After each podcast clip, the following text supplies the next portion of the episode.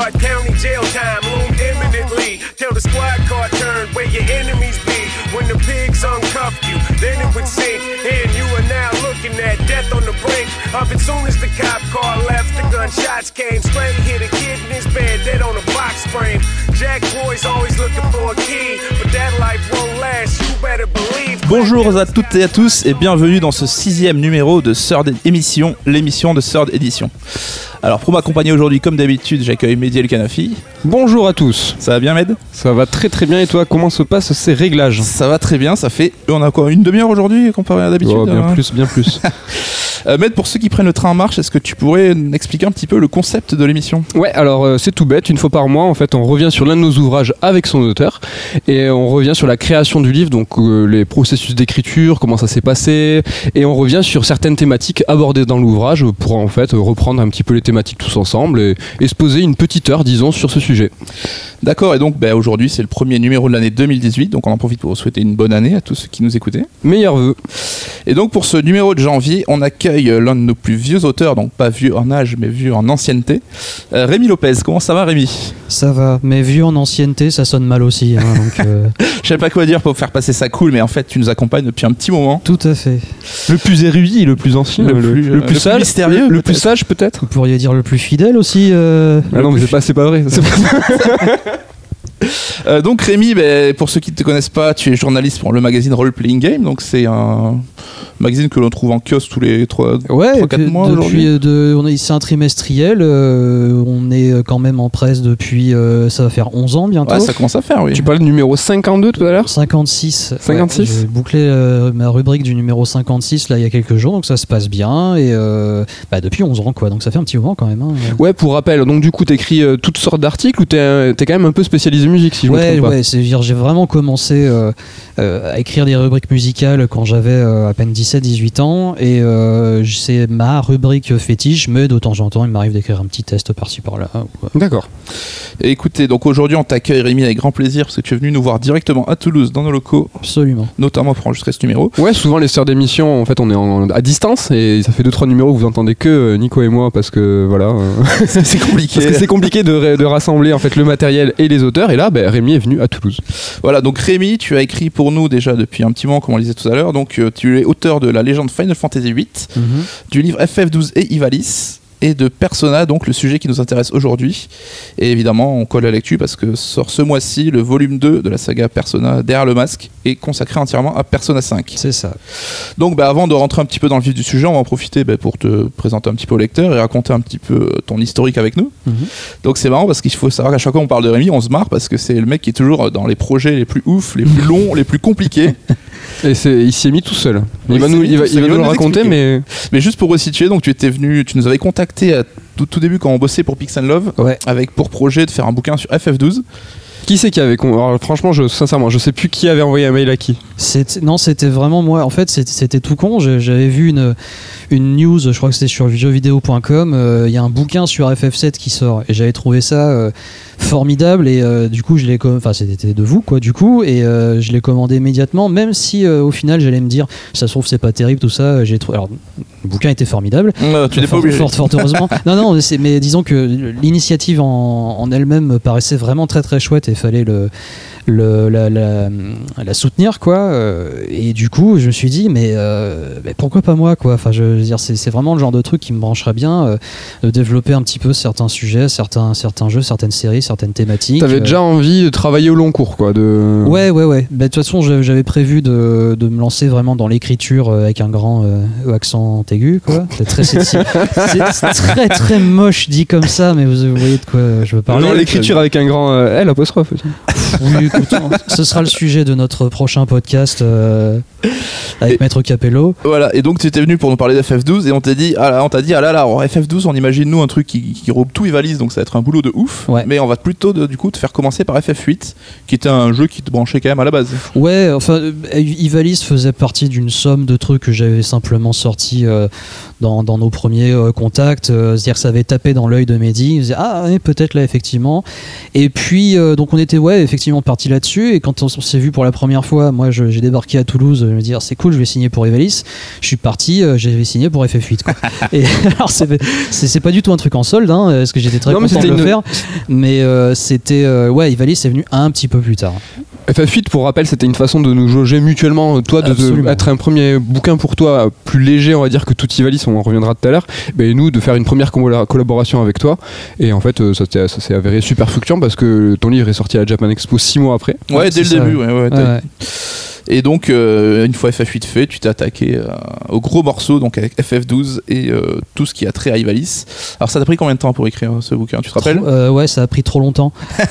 C'est- Beaucoup ça trop a longtemps. pris, bon, en fait, c'est c'est difficile à, à préciser parce que est-ce que est-ce que tu vas tenter, tu vas compter pardon le temps de de, de documentation parce que la rédaction en elle-même a, a pas pris des pas- si, elle a pris un, petit bout de temps quand même, mais c'était pas le plus long.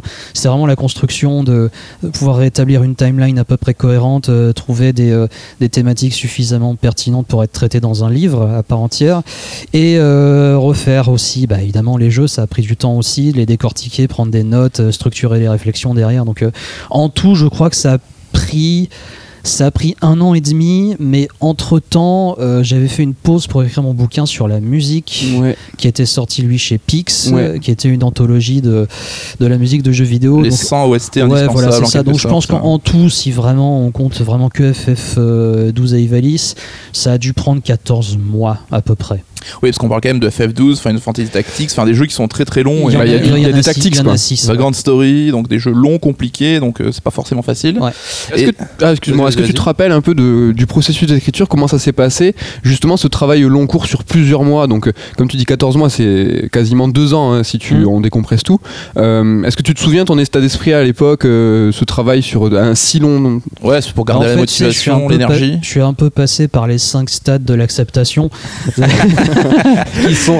Euh, c'est euh, non, mais disons que en fait, dès, dès lors que tu t'organises un minimum, euh, tu tu sais que il y a des journées où tu n'auras peut-être pas, euh, tu, vas bloquer un niveau un petit peu peut-être au niveau de l'écriture. À ce moment-là, tu sais que tu as d'autres trucs à faire peut-être au niveau de la documentation, au niveau des recherches, euh, au niveau du, du, sim- du simple brainstorming. Donc c'est une question de de, jongler un petit peu avec différentes activités qui de toute façon vont rentrer dans le, dans le, dans, dans le, dans le processus de travail pour la, pour la création du livre. Ce qui, ce qui devient un petit peu plus emmerdant sur la fin, c'est qu'il te reste effectivement parfois les tâches les plus ingrates.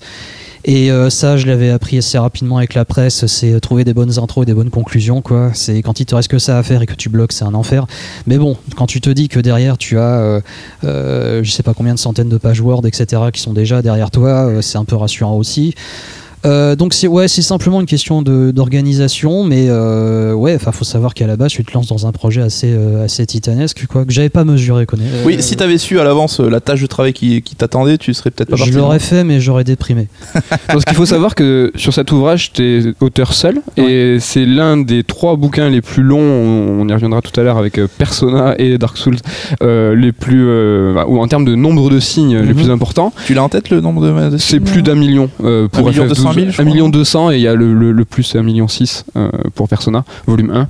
Euh, néanmoins, ça t'a pas vacciné. Donc on Non, a la- parce que voilà, Rémi sort de FF12, on dit putain, il s'est- c'était galère et tout, ça a pris du temps. Et quand on a décidé un prochain projet euh, sur lequel bosser ensemble, parce qu'on voulait continuer la collaboration, alors qui a proposé personnage Je sais plus, c'est lui, c'est nous Alors, c'est- à l'époque où il est venu euh, à Toulouse pour parler de FF12, on lui a proposé FF8. Dès le début, euh, Rémi s'était placé sur euh, Megaten. C'est une série qui. Ses pions. absolument, ouais. C'est bien joué, bien joué. Voilà, c'était une série qu'il avait, euh, qui était chère à son cœur et il nous a tout de suite parlé de cette saga. Et euh, c'est nous, je crois, qui avons dit euh, allez, lançons-nous sur Persona euh, parce que c'est quelque c'est une, une- un spin-off qui est plus en vogue que Megaten. Et euh, ouais, c'est nous qui l'avons proposé. Et il a tout de suite accepté alors qu'il avait en tête et très fraîchement FF12 et ça, ça t'a pas Oui, du enfin, tout. euh, c'était pas une obsession non plus. C'est-à-dire que je savais qu'au bout d'un moment, ça allait se, se mettre sur la table, quoi. Donc, euh, c'était une question de, de- de temps, euh, mais j'ai fait avec beaucoup de plaisir le bouquin d'FF8 dans un premier temps, et puis Megaten aussi. Il faut savoir que c'est toujours une question de. Comment dirais-je de, de, compromis. C'est-à-dire, euh, j'avais envie d'écrire sur Megaten et peut-être sur Shin Megami Tensei euh, en, particulier parce que c'est encore plus barré que, Persona dans le trip peut-être euh, apocalyptique tout ça mais dès lors qu'on a vogué vers davantage Persona à cause de l'actu etc moi j'étais ravi aussi hein, finalement et c'est d'ailleurs je, pense que c'est vraiment en bossant sur Persona que j'ai réappris à aimer Persona plus qu'auparavant parce qu'il y a un- enfin on, va- en venir euh, dans le détail mais il y a un travail d'écriture euh, pour les jeux j'entends euh, qui est qui révèle vraiment toute sa saveur quand on va dans le détail. Et c'est justement cet amour du détail qui moi me, me fascine et euh, bah, c'est voilà résultat euh, 400 pages quoi Et ça, Euh, trava- travailler sur un livre, travailler sur un jeu ou une grande saga, tu confirmes, ça, ça fait voir l'œuvre d'une façon différente? Tu la décortiques à un, à un niveau tel que. euh, Tu la redécouvres même quelque part un petit peu. tu la redécouvres forcément euh, même si tu pensais bien la connaître au départ. Mm. Mais FF8 par exemple c'était particulier parce que ça a été un de mes coups de cœur quand j'étais gamin. Euh, c'est, euh, ça a fait partie des jeux qui m'ont fait tomber dans la marmite du RPG japonais. Euh, après Final Fantasy VII d'ailleurs que j'avais fait avant, mais FF8 je devais avoir 10 ans quoi. Et travailler, alors évidemment j'avais rejoué depuis, mais travailler dessus presque 15 ans après. Il y a 10 ans, on n'a pas la même vision. euh, Ah, certainement pas, non. J'avais rien compris. hein, euh. que ce soit au système de jeu ou à l'histoire, il y avait quand même des. Enfin, j'avais quand même certaines euh, difficultés à saisir un petit peu de quoi il était question, mais. euh, ouais, travailler vraiment dans le détail, c'est.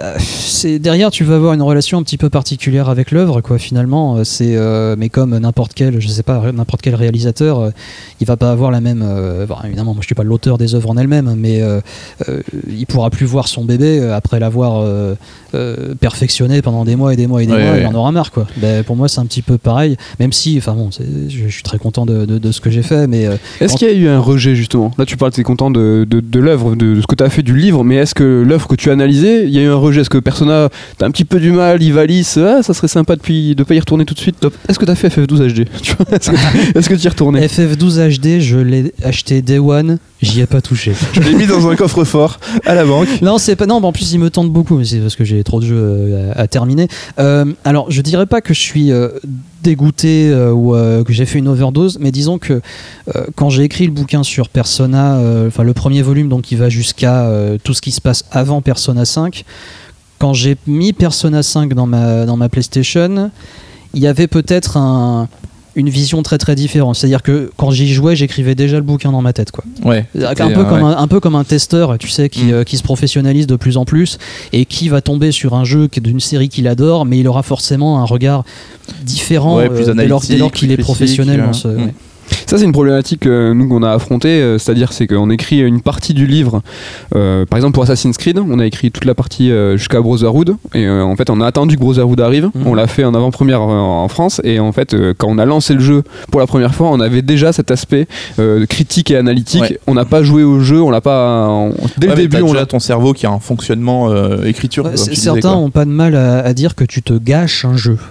Je Oui. pense que c'est une demi-vérité. Oui, Euh, c'est une demi-vérité parce qu'à la fois je peux comprendre le côté euh, où le- le- l'expression gâchée, mais aussi tu, tu sublimes l'expérience quelque part. C'est-à-dire que tu seras plus pointu et affûté que si tu avais joué au jeu de façon euh, comme. C'est ça, c'est une en relation, un peu, du taf une le relation soir, un peu euh. différente. Après, là, on parle de bouquin, mais pour euh, le mec qui doit absolument tester le truc dans les 7 jours euh, dans le milieu euh, journalistique, Là, par, là, par contre, oui, là, je peux Ah, comprendre. mais Brotherhood, nous, c'est ce qui nous arrive, et on a dû le faire en quelques jours. Oui, et puis en Et plus, à 100%. euh, ouais, comme on était des blaireaux, la séquence de fin, on n'avait rien enregistré ni rien, donc on se rappelait plus de rien. Ouais. Donc on a dû refaire le jeu le lendemain d'une traite Ouais, pour ouais. retourner à la fin Ah du oui. jeu.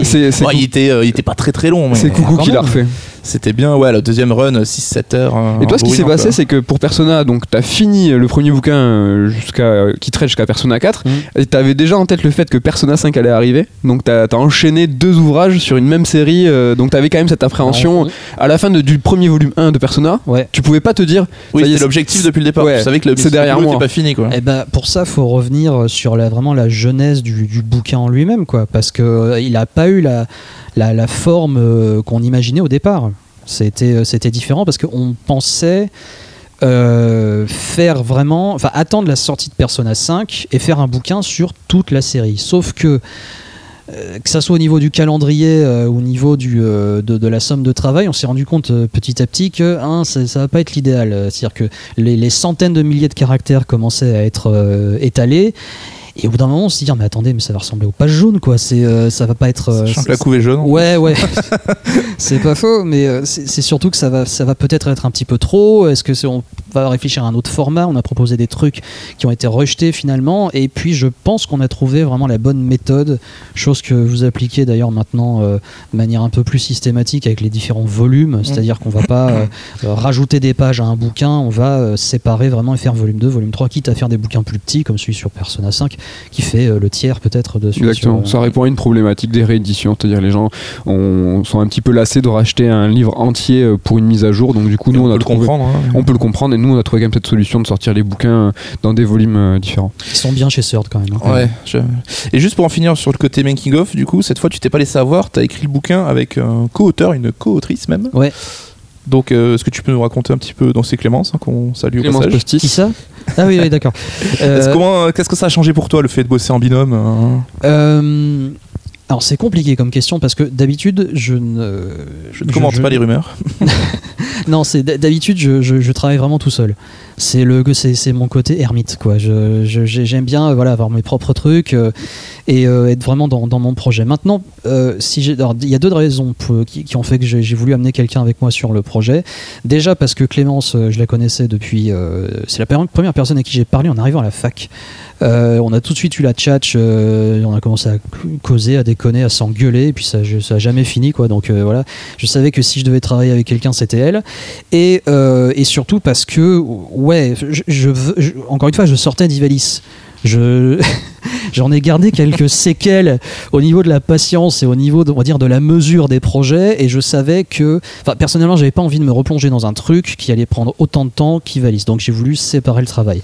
Sauf que le, travail a fait que, eh ben, ça a pris presque plus de temps qu'Ivalice d'ailleurs, même si je me suis déchargé de la, de la rubrique. euh, euh, du chapitre création euh, sur Clémence qu'il a, qu'il a très bien traité.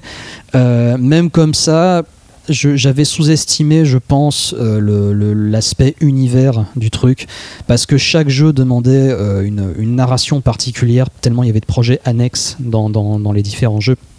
Et le fait de tout recouper sous, une même, euh, sous un même récit, euh, c'était, ça allait au mieux du, du compliqué, euh, au pire au cauchemar. C'était, euh, enfin, ça se Je crois que recoupait- tu vas créer des vocations, hein, ceux qui écoutent. Vont dire, ah, je veux être auteur, ça a l'air Ah, trop j'ai cool. adoré, j'ai adoré le, le jeu. parce que, enfin, de toute façon, on, on se dégoûte forcément un tout petit peu de quelque chose dès lors qu'on se professionnalise. C'est euh, c'est indispensable.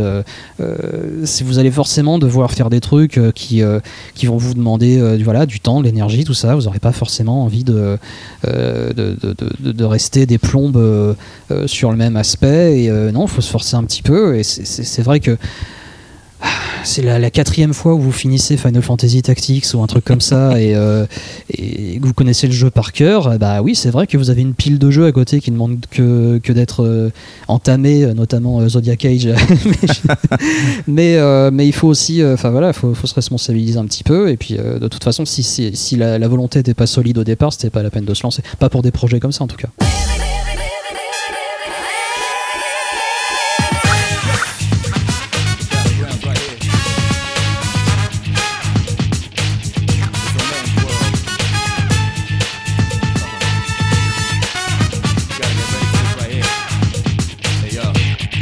Alors Persona 5 justement, on venait sur le sujet, mais avant de partir un petit peu sur le dernier épisode, donc euh, qui est sorti l'an dernier et que beaucoup considèrent comme le Gotti, hein, les gens. Oui.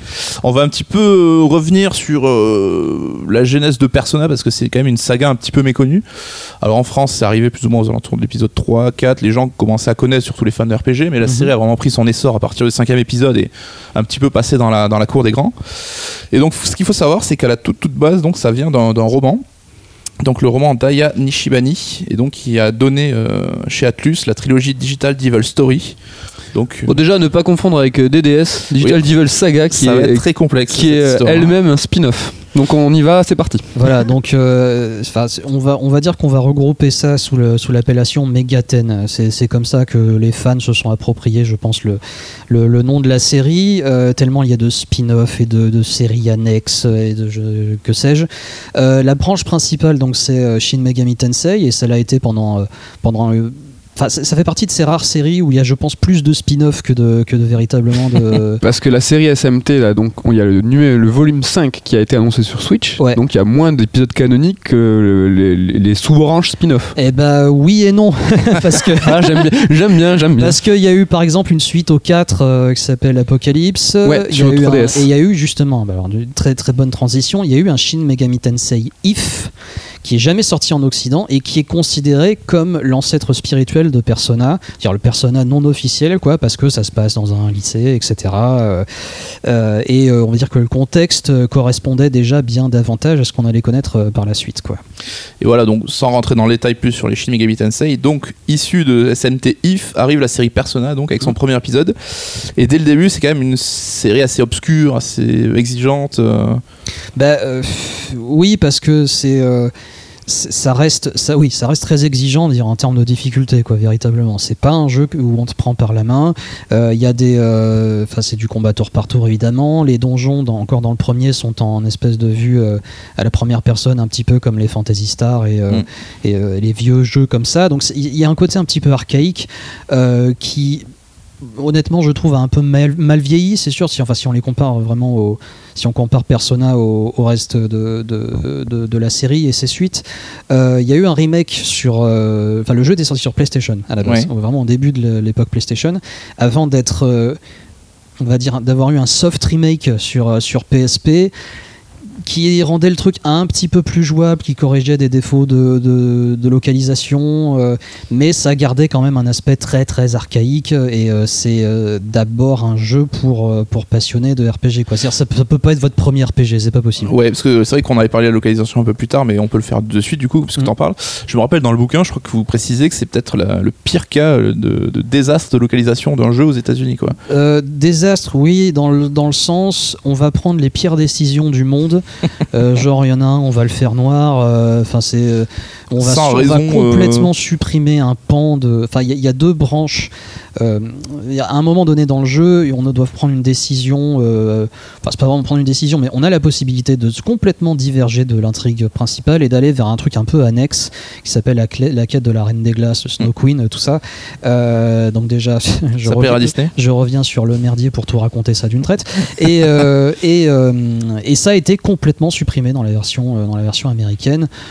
Pourquoi Pff, euh, par, par j'en sais, j'en sais rien. Mais, Bah, mais c'était aussi délicat à l'époque, enfin, on se rappelle même la Super Nintendo, hein, la difficulté qu'avaient les RPG à arriver jusqu'aux États-Unis, on parle même pas de l'Europe, mais c'est euh, ouais, c'est pour eux c'était euh, quelque chose tellement un ovni, quelque chose tellement de Oui, différent. déjà qui devait pas être super, euh, super confiant au niveau des ventes. Si on devait rajouter un budget de traduction supplémentaire, parce que c'est quand même un RPG, un RPG qui parle beaucoup.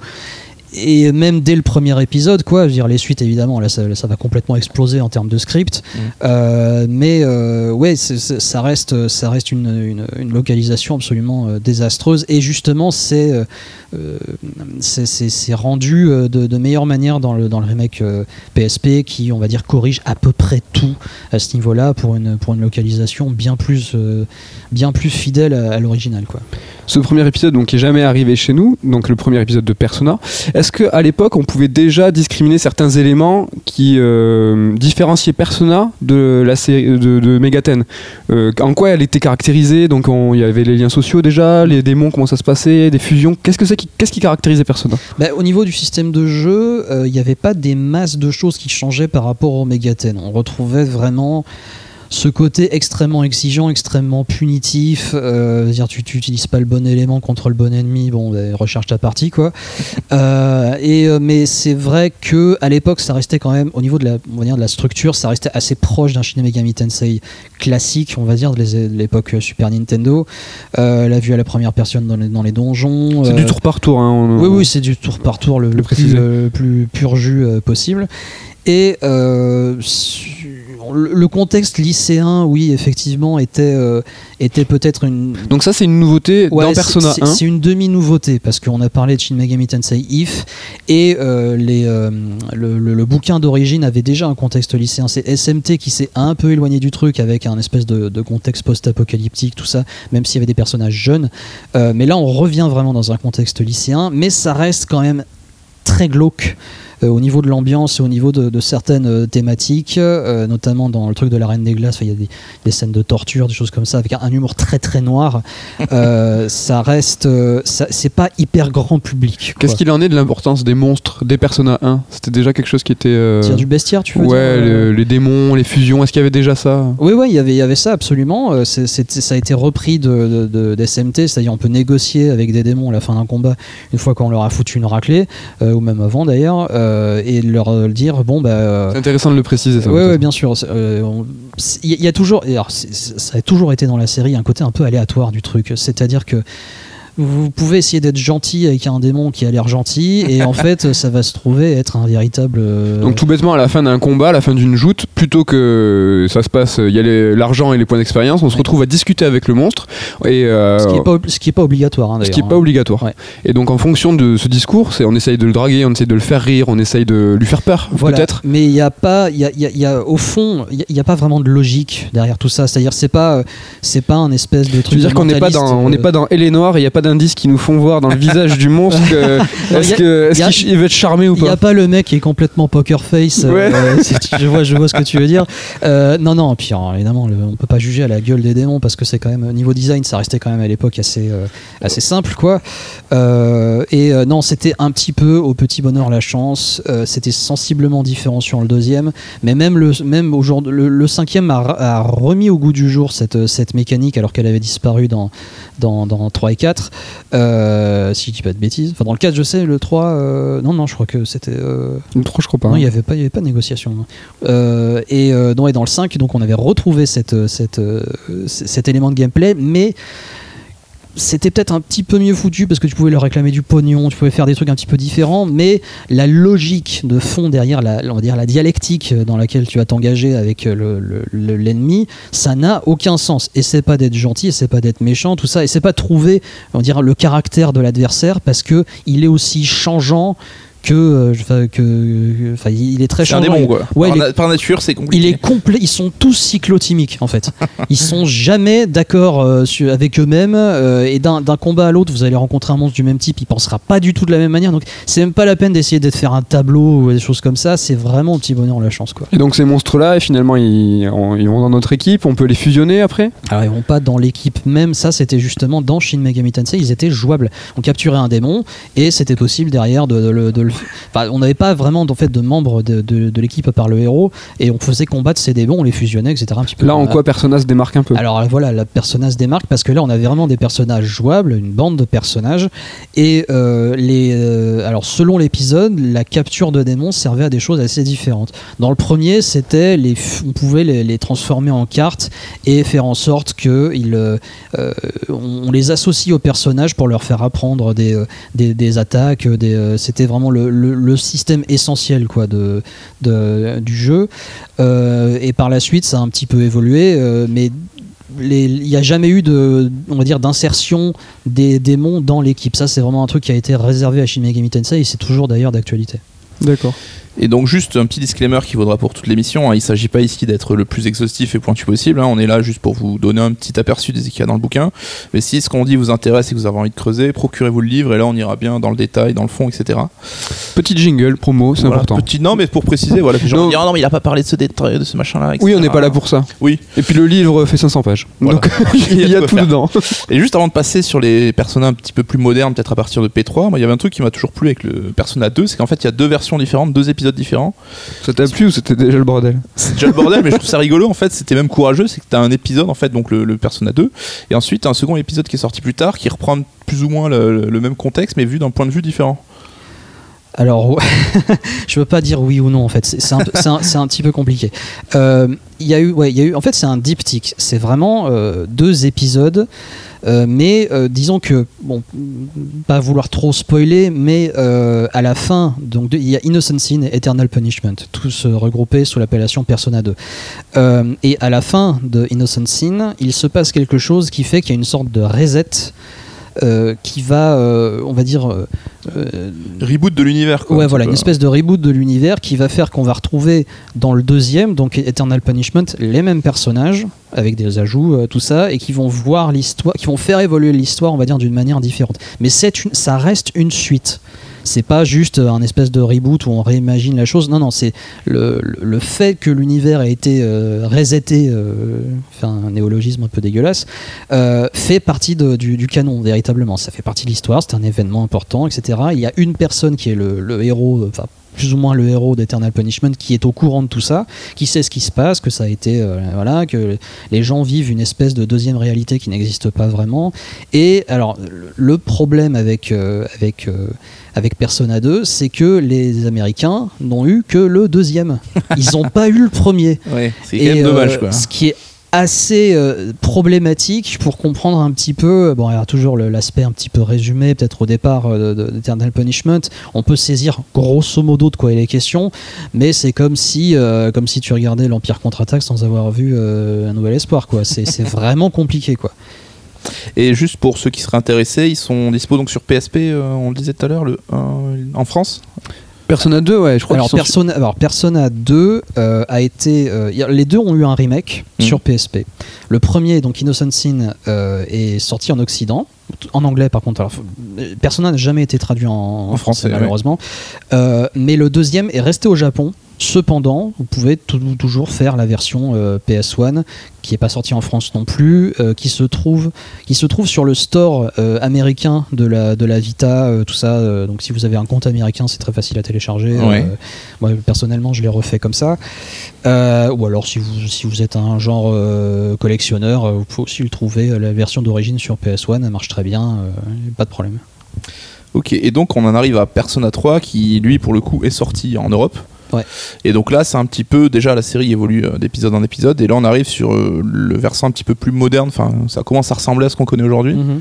Et c'est dû euh, notamment à, l'arrivée de Hashino en tête pensante du C'est projet. ça, c'est ça. Et donc qui est réalisateur de l'épisode 3, 4 et 5. Mhm. Et en quoi, à ton avis, on peut dire que le 3 déjà commence à avoir un côté peut-être plus moderne, plus friendly pour les joueurs que les, les premiers épisodes Alors je dirais pas plus moderne. Euh, disons que pour revenir un petit peu à, à, à Persona 2, c'était encore des œuvres très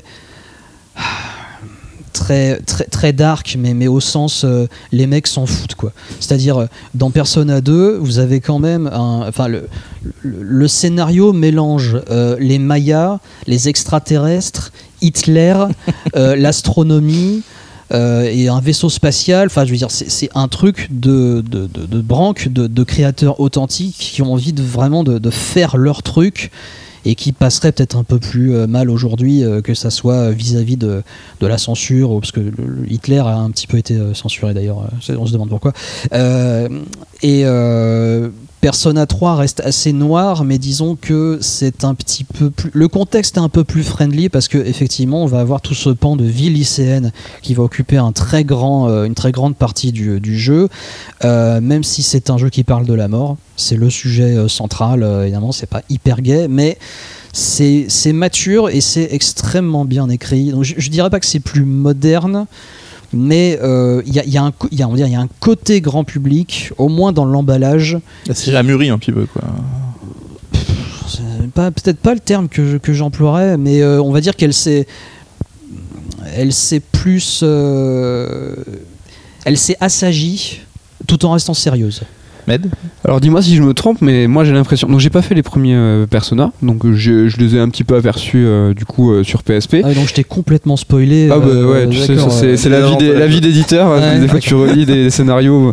Mais dis-moi si je me trompe du coup, parce que j'ai l'impression que c'est à partir de Persona 3 que quelque part, euh, coucou parlait de Friendly tout à l'heure, mais Avec des guillemets quand même. avec des guillemets. Avec, euh, Mais en fait, j'ai l'impression que c'est à partir de cet épisode qui ils ont été plus accessibles et plus sexy euh, déjà avec une mise en place d'une direction artistique euh, plus grand public. J'ai l'impression que les premiers Persona, ils avaient, comme tu dis, ils étaient un peu foutraques dans leur scénario parce que ça mélangeait plein de trucs. On, y reviendra tout à l'heure, mais je les trouve austères moi d'un point de vue extérieur. Tu vois, austères euh, sur de nombreux points. Et j'ai l'impression qu'avec Persona 3, les choses ont- sont tout aussi profondes, mais le propos s'est clarifié, la direction artistique a pris une direction nette, et c'est à partir de là qu'ils ont commencé à pousser un petit peu plus les choses avec, si on reprend l'exemple de la direction artistique, Persona 4, une DA encore plus affirmée, Mhm. et l'apothéose avec Persona 5, où euh, tu vois, ils ont décidé que ce point-là était important à, à mettre en avant, et c'est un point d'entrée pour le grand public, en toute, toute- toute proportion gardée. Alors je dirais que Persona 1 et euh, les deux Persona 2 On sent davantage l'héritage euh, de Shin Megami Tensei au niveau de la direction artistique. Tu Et- vois ces menus gris là tu vois. Ouais. je vois ce que tu veux dire. Et je pense qu'à partir de Persona 3, il y a un côté plus pop. C'est ça. Et, ouais. euh, et je. Enfin, si si on commence, à, si- on Ah, commence à parler de la musique, par exemple, enfin, je veux dire, c'est. on- ça, ça va de pair On n'en a pas parlé pour l'instant, mais enfin, je veux dire, c'était une tarte monumentale dans la gueule. On n'avait jamais entendu ça dans un RPG japonais. Un truc vraiment funk, euh, hip-hop, euh, rock euh, comme ça, sans concession surtout, avec des paroles et tout. j'allais dire il y a déjà des thèmes chantés hein, il y P3 avait déjà des, thèmes chantés dans, dans P3, même énormément, et des trucs qui sont joués en concert aujourd'hui, et les fans sont fous, et voilà. c'est la folie Voilà, et c'est de voir ça, enfin, c'est- c'était c'était pas fait euh, à, la base. euh, donc euh, Meguro, le, le compositeur avait pas prévu que ça soit autant chanté, ça s'est fait au fur et à mesure. Mais au final, ça a tellement contribué au succès de Persona et à son notamment son occidentalisation, parce que les chansons sont en anglais la plupart. Euh, enfin, dans un, dans un anglais approximatif, mais ils ils- les, les Japonais s'en amusent, ça, ça, ils le prennent pas. L'English. Voilà. Gulish. Euh, ça, ça a carrément contribué, oui, effectivement, à, son, euh, à sa, son exportation en, en Occident. C'était sexy, c'était c'était extrêmement bien produit, enfin, musicalement parlant, j'entends. Et ça se, oui, ça se recoupait avec un côté plus, un petit peu plus lumineux, un petit peu plus. euh, je sais pas, ouais, plus, je dirais plus pop, mais ça se voit encore plus dans Persona 4 et 5. Ouais, c'est exactement ça, et tu l'as couplé euh, avec euh, la musique, et je suis à 2000% d'accord. C'est Mhm. quelque chose qui va de pair, la direction artistique et la musique. Deux points euh, bah, qu'ils ont fait, enfin, qu'ils ont poussé, et moi je trouve qu'ils sont arrivés à un point d'excellence, un niveau d'excellence incroyable. Mais on développera un petit peu plus tard. Mais ce qui est rigolo, c'est donc que Persona 3, 4 et 5 sont devenus de plus en plus euh, sexy aux yeux du joueur de RPG, notamment occidental. Et ce qui est marrant, c'est que la série a réussi à s'ouvrir, mais sans jamais abandonner euh, son côté radical et très très japonais en fait. Ouais, mais ça m'étonne encore en fait que, que, que Persona ait trouvé son public à l'occidental. Bon, aussi rapidement, j'entends que ça soit pas resté un truc de niche, parce que euh, Per- Persona 5, euh, enfin la presse occidentale l'attendait presque davantage que bon après FF15 c'est un petit peu particulier parce que je pense que les gens vont arrêter de l'attendre au bout d'un moment. Mais euh, Persona 5 c'était euh, c'était une valeur sûre. En plus tout le monde s'attendait à ce que ça soit génial et c'était génial. Euh, et il y a ouais ce succès de masse moi personnellement continue de me surprendre. Notamment quand, quand je je me rappelle quand j'avais découvert Persona 3 et qu'il était sorti en France, j'avais, personnellement, j'avais rien. Ça m'avait fait un petit peu le même effet que quand euh, Disgaea avait trouvé notre, euh, était arrivé dans nos contrées. Je veux dire, qu'est-ce que ce jeu vient foutre en France? C'est-à-dire, ça ne va pas marcher. L'ovni quoi. Mais c'est, mais c'est une bénédiction malgré tout, quoi, parce qu'on a vraiment découvert un truc qui a marché, mais la, la- la prise de risque, enfin, ça s'explique, on ça s'explique aussi du coup que les jeux soient pas traduits, parce que c'est déjà les masses de texte, je veux dire, c'est même pas la peine, quoi. Euh, faut embaucher 40 personnes.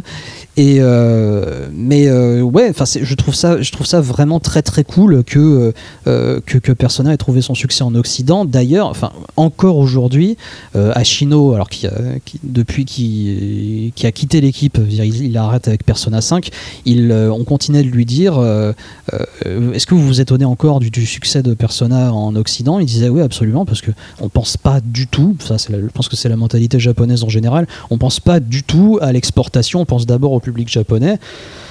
Mais un jour il y aura certainement des concerts Persona au moins en Amérique je pense parce qu'il y a vraiment un public pour ça.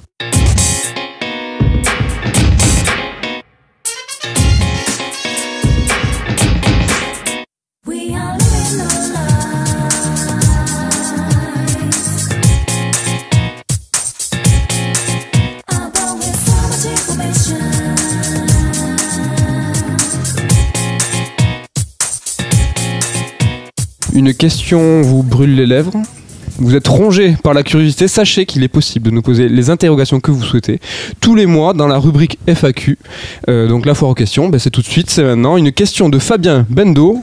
Nicolas, je te la pose. Oui. Un Pourquoi original. Pourquoi avez-vous plusieurs formats de livres?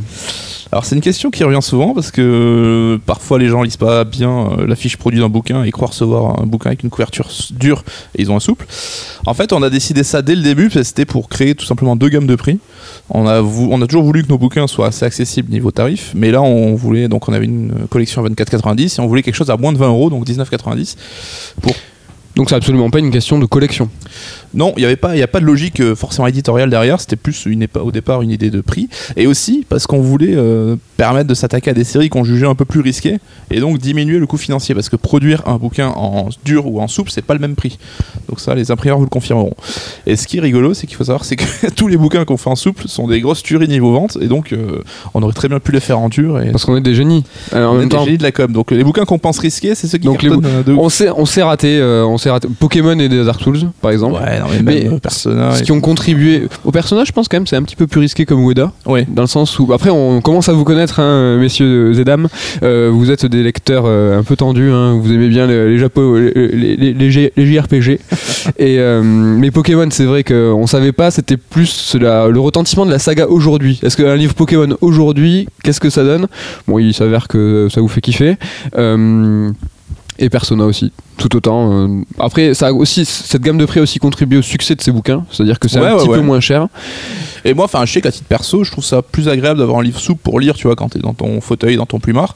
Après, bon, voilà, chacun sa. sa en team, l'occurrence, hein. Rémi, dans le livre Persona volume 1 en format dur, je pense que là ça aurait été compliqué. Ça aurait euh. été- Mais voilà, pour l'anecdote, juste sur le marché américain, donc vous- peut-être vous le savez, on commence à traduire nos livres. Par contre, on est parti que sur de la couverture euh, dure, On a histoire d'harmoniser un peu Voilà. et on va pas reproduire les mêmes erreurs. Donc voilà, donc n'hésitez pas, la prochaine fois on vous euh, sollicitera également pour poser d'autres questions. N'hésitez pas, Twitter, Facebook, Instagram, posez les questions que vous souhaitez et quand vous le voulez. Voilà, donc on revient un petit peu sur Persona, donc le sujet euh, du jour qui nous agite, et pour parler un petit peu des, es- des inspirations euh, générales de la série. Donc tu commences à le mentionner tout à l'heure, Rémi, en parlant des Mayas, en parlant d'Hitler, et on peut résumer. Comment tu vends la chose Et il a- il- mais c'est bien fait du coup. Il a bien mélangé n'importe quoi là. Non, mais surtout que tu sors l'Hitler, enfin, c'est quand même une demi-référence dans un épisode de la série et tu sors la chose comme si c'était le sujet central. Alors, euh, oui, Rémi Lopez, parle-nous d'Hitler un petit peu. Parlez-nous d'Hitler et des Mayas. carrière. hein. Et donc pour résumer, en fait, on peut regrouper ça sur ce qu'on appelle le syncrétisme japonais. Et euh, c'est quelque chose qu'on retrouve énormément dans les RPG japonais. Est-ce que tu, Rémi, tu peux nous parler un petit peu de- du syncrétisme, nous expliquer un petit peu ce que c'est d'abord? Bah, syncrétisme, simple- simplement, c'est un mélange d'influences euh, ou un mélange de. Ça peut être aussi un mélange de culture. Dans l'histoire de, du Japon, le, le- le syncrétisme le plus évident, si vous voulez, c'était le mélange entre euh, les croyances natives, c'est-à-dire les croyances shintoïstes, donc ja- japonaises, quoi, et le, le bouddhisme qui est arrivé de la Chine par la Corée.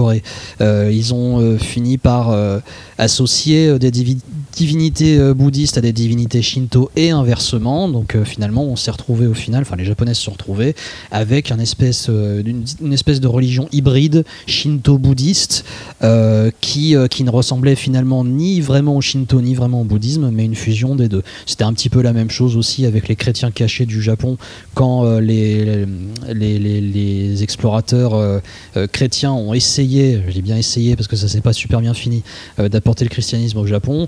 Euh, Aujourd'hui, euh, il y, euh, il y a encore quelques chrétiens qu'on appelle chrétiens cachés parce qu'ils sont pas très très nombreux, qui, enfin ceux qui n'ont pas été massacrés, quoi, qui, qui mélangent certains préceptes dire bouddhistes à l'imagerie chrétienne, mais ils vont avoir un peu de mal à vous parler de la résurrection de Jésus, par exemple. Ils vont en fait, ils vont prendre un peu ce qui leur plaît, c'est un peu un, bu- un buffet libre service. Ils prennent un peu ce qui, un peu de ça, un peu de ça, un peu de ça, et ils font leur propre culte. Donc ça, c'est une bonne définition du syncrétisme à la japonaise. euh. Med Ouais, c'est ça, t'essayes- en fait là tu nous expliques qu'il y a un petit peu une origine historique, mais euh, prosaïquement c'est que les Japonais euh, voilà, euh, prennent ce qui leur fait kiffer, et ils font un espèce de mélange dans un shaker, et, euh, et puis ça donne des œuvres. C'est quelque chose qui est fréquent dans le jeu vidéo, mais aussi Ouais. dans le manga, dans les animés. Absolument, oui. C'est, euh, on va dire que les, Japonais ont, une facilité à mélanger les influences que nous, on aura peut-être un petit peu moins euh, par, euh, par notre, notre héritage euh, quasi exclusivement chrétien, par exemple, ou judéo-chrétien.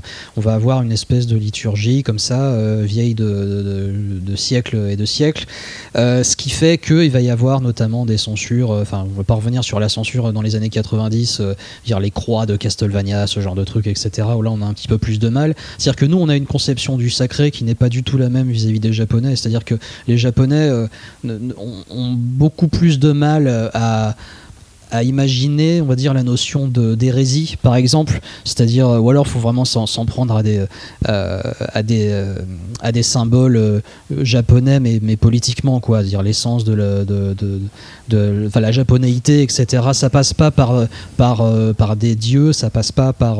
ils vivent la religion différemment de, nous, mais ils ont plus de facilité derrière justement à mélanger un certain nombre d'influences, qui- que ça soit de chez eux ou pas de chez eux d'ailleurs, parce qu'on on retrouve dans, dans quantité de, de jeux vidéo et notamment de, de JRPG, dire des, des références, que ce soit au milieu de la mythologie grecque, au roi Arthur, etc. Eux, ils sont à l'aise, ils sont pas, ils sont pas enchaînés à une espèce de sacralité euh, qui, re- qui, euh, qui touche à leur histoire, à leur identité, etc. Oui, c'est du folklore pour eux, en fait. C'est Mais une forme de folklore. Petite Ouais. précision, c'est vrai que les Japonais utilisent euh, beaucoup la religion chrétienne, tout simplement parce que c'est exotique pour eux. Oui, c'est ça, comme nous, on pense le Japon avec les clichés, les cerisiers, les kimonos, etc. Pour eux, rajouter. je vais, euh, volontairement dans le cliché pour. Les katanas Et les katanas. Et le riz. Et, et donc, eux utilisent les références judéo-chrétiennes, mais. euh, C'est exactement ça. et c'est ce qu'on dit à chaque fois, tu vas parler dans Evangelion, dans Xenogears, ce Mhm. genre de truc. Dans Alors Devilman. évidemment, dans Devilman, évidemment qu'on peut retrouver une essence et analyser ça, mais souvent les réalisateurs disent Ah non, mais j'ai fait ça parce que je Ex- trouve ça cool, c'est rigolo quoi. Le réalisateur d'Evangelion, euh, Hideaki Anno, on lui posait souvent la question euh, à l'époque de, de la diffusion de la série. Euh, on lui demandait euh, est-ce que. Disons qu'on on- on l'accusait, enfin on l'accusait, c'est un bien grand mot, mais on lui disait est-ce que vous essayez de réécrire la Bible, en gros? On lui Et- prêtait des On intentions. lui prêtait des intentions de réécriture biblique, alors que lui disait euh, non, en fait, euh, c'est juste parce que c'est cool Ouais, ouais. Ouais. que je, que je dis euh, que je mets Adam, Ève, cette Lilith, etc. L'arbre de la cabale à la fin qui n'a aucun sens. Enfin, je veux dire, c'est c'est une espèce de. Après, j'en parlais un petit peu aussi dans le bouquin sur sur Evalis, notamment dans la dans, dans la description un petit peu tyrannique de, l'église chrétienne à travers celle de, Glabados euh, dans Final Fantasy Tactics où en gros on te vend un peu l'idée que Jésus, ou le, le mec qui ressemble un peu à Jésus, euh, est un usurpateur euh, possédé par, par un démon, et que la tête de l'Église en fait essaie de- d'organiser une guerre pour pouvoir euh, rassembler suffisamment de sang pour invoquer euh, Satan, quoi. Enfin, c'est pas trop dans, on va dire, de- c'est le nouveau Nouveau Testament, quoi. On l'a jamais Ouais, vu. comment, de notre point de vue, ne pas s'empêcher ouais, voilà, c'est ça. Il, il joue avec ça, mais je, je pense aussi qu'il y a peut-être une certaine, une certaine fascination euh, chez les Japonais d'une euh, d'une organisation religieuse hégémonique dont ils n'ont jamais vraiment euh, connu la l'influence.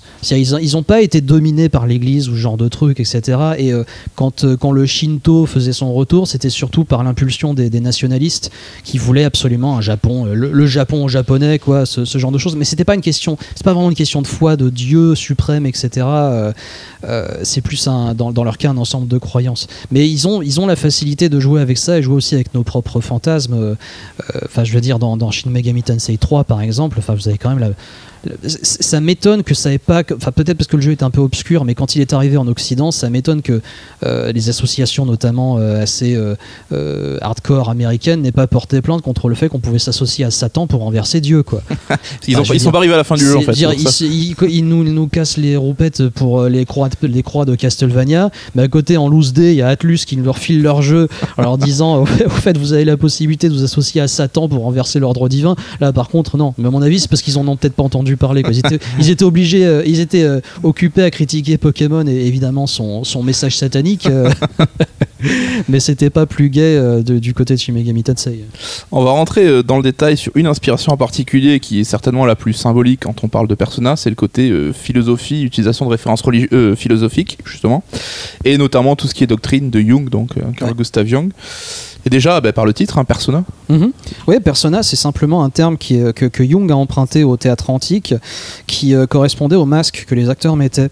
Euh, disons que quand les, quand les acteurs mettaient un masque, les spectateurs, par, euh, par la forme, la couleur euh, du masque, tout ça, voyaient très bien de, de- de- quoi il était question, dire la fonction que jouait le le- le- le- l'acteur dans, la pièce. C'est-à-dire, toi, tu as un masque de, de- de- d'enfoiré, toi, tu seras l'amoureuse, toi, tu seras ceci, toi, tu seras cela. C'est-à-dire qu'on voyait très bien euh, les, choses. Quoi. Euh, et Persona, il a derrière défini le concept de Persona comme étant le masque social que l'on met. Je veux dire par là, euh, vous allez vous comporter différemment vis-à-vis de votre patron ou votre mère, par exemple. Vous n'allez pas leur parler de la même manière. Vous allez mettre un masque différent. Vous allez vous adresser de manière un peu plus solennelle à votre patron et vous allez euh, être un petit peu plus euh, tendre euh, C'est avec une sorte avec de votre posture mère, en fait, euh, de posture comportementale en fait C'est- qu'on adopte ouais, c'est un- petit euh, peu ça. C'est un masque social. C'est-à-dire que c'est une. Vous allez modeler votre votre attitude euh, En fonction de l'interlocuteur. en fonction de l'interlocuteur. Et il y a autant de masques que de situations. Donc là, il y a le masque de l'employé dans ton exemple, le masque de fils. Mhm. Mais euh, il peut, là, par exemple, tu as le masque d'auteur, Rémi, Oui. aujourd'hui, euh, enfin, à cet instant. Et euh, ce soir, euh, si on sort, euh, tu auras le masque de Rémi en soirée. de l'homme bourré à la bière. Non, mais c'est ça, en fait. Il y a Rémi, autant. fan de disco. Voilà, il y a autant de, de- de masques de situations. Ouais, ouais. Enfin, c'est après on peut on peut regrouper ça. Justement, il y en a une telle multitude qu'on peut parler de la persona simplement comme étant non pas un, un espèce de stock de masques, mais plus une, une, une notion de masque. C'est-à-dire, on va. euh, Le, le- Jung ne caractérisait pas la persona comme étant euh, un. On va dire un atelier avec différents masques, etc. Mais simplement le, le, le, le- fait que l'on en mette un selon la situation. C'est plus, c'est plus un concept. C'est comme les archétypes, par exemple, ce qu'il appelle les archétypes. Euh, ça n'est pas euh, des, des, des, des espèces de, de, de, de figures fixes. Euh, de, de, de la fiction, mais simplement euh, des, des ensembles de, euh, je dirais, de, de données ou, de, ou de caractéristiques qui peuvent prendre incarnation dans des personnages pour qu'ils servent une certaine fonction dans, dans, dans une histoire ou, ou même, dans, même dans notre milieu social. Et du coup, toutes ces notions, euh, comment ça se traduit dans le jeu, en fait? Euh, en fait, ça dépend des jeux. Euh, Dans Persona. alors, en fait, je pense que le jeu qui, qui, on va dire, qui est le plus fidèle, mais avec des gros guillemets, euh, aux, théories de Jung, au niveau vraiment de leur, euh, de leur signification, c'est-à-dire qui joue le moins euh, en essayant de- de- de- d'accoler des termes, en, en tapant un petit peu à côté, je pense que c'est Persona 4. Parce que c'est un jeu qui a totalement compris la notion d'ombre ou qu'on appelle shadow dans le jeu. C'est-à-dire que les personnages, véritablement, pour euh, devenir vraiment une meilleure version d'eux-mêmes, ou en tout cas une version plus complète d'eux-mêmes, ils vont devoir faire face à l'ombre, ce qui est dans, le, dans la pensée de Jung, c'est cette personnalité euh, qu'on n'a pas envie de voir et qu'on essaie justement de, de rejeter sans arrêt en se disant que ça n'est pas nous. Alors qu'en fait, si, euh, y a, euh, on ressent tous des trucs dont on n'est pas fier mais qu'on ressent quand même. Ça me fait penser à cette, chanson de Morrissey, euh, We hate it when our friends become successful. C'est cette chanson, dire on, déte- je- on déteste quand nos amis ont du succès. Euh, ouais, c'est vrai qu'on se réjouit pour eux. Ah, c'est cool, t'as trouvé un travail, etc. Et puis moi, je suis au chômage. Euh, Il y, a- il y a une forme d'amertume derrière qui correspond justement à l'ombre. C'est-à-dire, c'est notre partie un petit peu envieuse, un petit peu jalouse, etc. On se dit pas, elle est là, ça. Non, non, c'est pas comme ça, je suis quelqu'un de bien, moi. Mais on sait qu'on n'a pas le droit on- de l'avoir presque, ce, ce ouais, sentiment. et puis que. Ouais, c'est ça. on enfin, c'est pas qu'on n'a pas le droit. C'est pas, pas on une doit pas, question- l'exprimer peut-être. Ouais, on, on doit, ouais, évidemment, on doit éviter de l'exprimer, mais c'est surtout que on a tendance justement à la à se dire non non moi je suis une bonne personne je ressens pas ce genre de truc À nier un peu le truc. ouais, à nier etc et c'est que dans Persona 4 en faisant face à cette ombre donc qui prend une espèce qui justement prend de la puissance quand les personnages font l'erreur de dire tu c'est, faux, tu n'es pas moi, c'est, pas, tu n'existes pas en moi, je n'ai pas ce genre de sentiment. Quand tous les personnages font cette erreur au départ, ils se retrouvent complètement euh, acculés par, euh, par le, justement une ombre qui prend de plus en plus de puissance à force d'être niés par leur hôte, et c'est que en l'acceptant qu'ils font après naître leur persona. Mais alors justement, la notion de persona, elle, a- toujours été un petit peu, euh, euh, un petit peu triturée, on va dire, pour, euh, convenir au, scénario. Mais la question de l'ombre dans, Persona 4 est c'est la, la synthèse parfaite de ce qu'essayait de dire Jung. Et d'un autre côté, euh, ça, ça correspond aussi à des choses qu'on a déjà vues, notamment dans le jeu vidéo, euh, notamment dans, dans Final Fantasy IV avec Cécile, quand il, se- il est d'abord chevalier noir et il Ouais. se confronte à, à son lui paladin. Euh, ou plutôt le temps l'in- l'inverse, c'est-à-dire qu'il il est chevalier noir, il va devenir paladin, il doit se confronter à son passé, ses décisions, etc. Et en l'acceptant sans l'affronter en plus dans le combat. Il faut rengainer son épée Exact, pour euh, exactement. embrasser sa part et il y a un peu la suite de ce combat dans, dans le The After Years où là il y a vrai, on voit vraiment euh, la on va dire la fusion des deux quoi. Il n'est pas question de refuser l'existence de comme refuser euh, ce qu'on a pu faire dans le passé etc. Mais une fois qu'on l'accepte et qu'on prend la chose telle qu'elle est, eh bien on, on devient un peu plus total. Ça devient une euh, force. euh, Faut pas avoir impliqué une grille de lecture manichéenne, quoi. Genre, ah euh, non certainement pas non. Il y a Link aussi qui affronte son Link noir. Exactement. Pardon, je suis dans les, dans les exemples populaires, moi. Ah non, je suis. Il y, a- il y a plein de trucs comme ça. C'est surtout que euh, c'est c'est quelque chose qu'on voit énormément. Euh, euh, dans, la fiction, c'est-à-dire que l'antagoniste parfois, l'adver- l'adversaire du héros est parfois son ombre, dans le sens où ça peut être quelqu'un de totalement différent, mais ça peut représenter ce qu'aurait pu être le héros s'il avait fait certains choix, parce que souvent le, protagoniste et l'antagoniste euh, s'affrontent pour la même chose. Et euh, enfin pour le même, euh, l'enjeu est le même. Ils veulent s'approprier quelque chose. Il y en a un, pour le détruire, un pour le défendre, par exemple. Euh, il peut y avoir ce genre de, de, différence. Mais l'antagoniste est souvent, et alors dans Persona 4 c'est parfait aussi parce que le, méchant de l'histoire, dont pour ceux qui l'ont toujours pas fait, à la rigueur je, je son nom, dire le coupable en gros de voilà tout ça, est une image miroir parfaite du héros parce que toutes les opportunités prises par le héros ont été, euh, ont été prises avec une certaine clairvoyance au niveau de- des conséquences. C'est comme quelqu'un qui découvre ses pouvoirs, tu sais, c'est un grand pouvoir appelle une grande responsabilité. Euh, tu peux mettre tout ça au service du bien, comme tu peux euh, faire preuve d'un nihilisme total et de, les utiliser à, très très mauvais escient. Et ben le méchant, l'antagoniste, est, est une une, personnalité potentielle du, héros. Et souvent, pour vraiment venir à bout euh, de l'antagoniste, le héros doit reconnaître cette part d'antagoniste en lui. Et ça, c'est quelque chose que- qu'exprime Jung en citant des mythes célèbres, euh, etc., en disant que effectivement les choses sont pas toutes blanches, pas toutes noires. On pense au yin et au yang, par exemple. C'est un symbole qui est souvent mal compris parce qu'on a souvent tendance à ignorer le petit point noir dans la partie blanche Et le- et la petit point, le petit point euh, blanc dans la partie noire. Euh, c'est le, le- le- le mal est dans le bien et le bien est dans le mal. Et ça, Persona 4, personnellement, je trouve que c'est une, c'est un chef-d'œuvre d'écriture à ce niveau-là et dans le détail notamment. J'insisterai jamais assez là-dessus euh, pour vraiment euh, comprendre certains euh, concepts de Jung qui de toute façon sont, présents dans de- des tas et des tas et des tas d'histoires, que ça soit d'aujourd'hui ou d'il y a 2000 ans. C'est juste que Persona mentionne l'ombre comme l'ombre véritablement. Il nomme le concept tout en utilisant sa substance.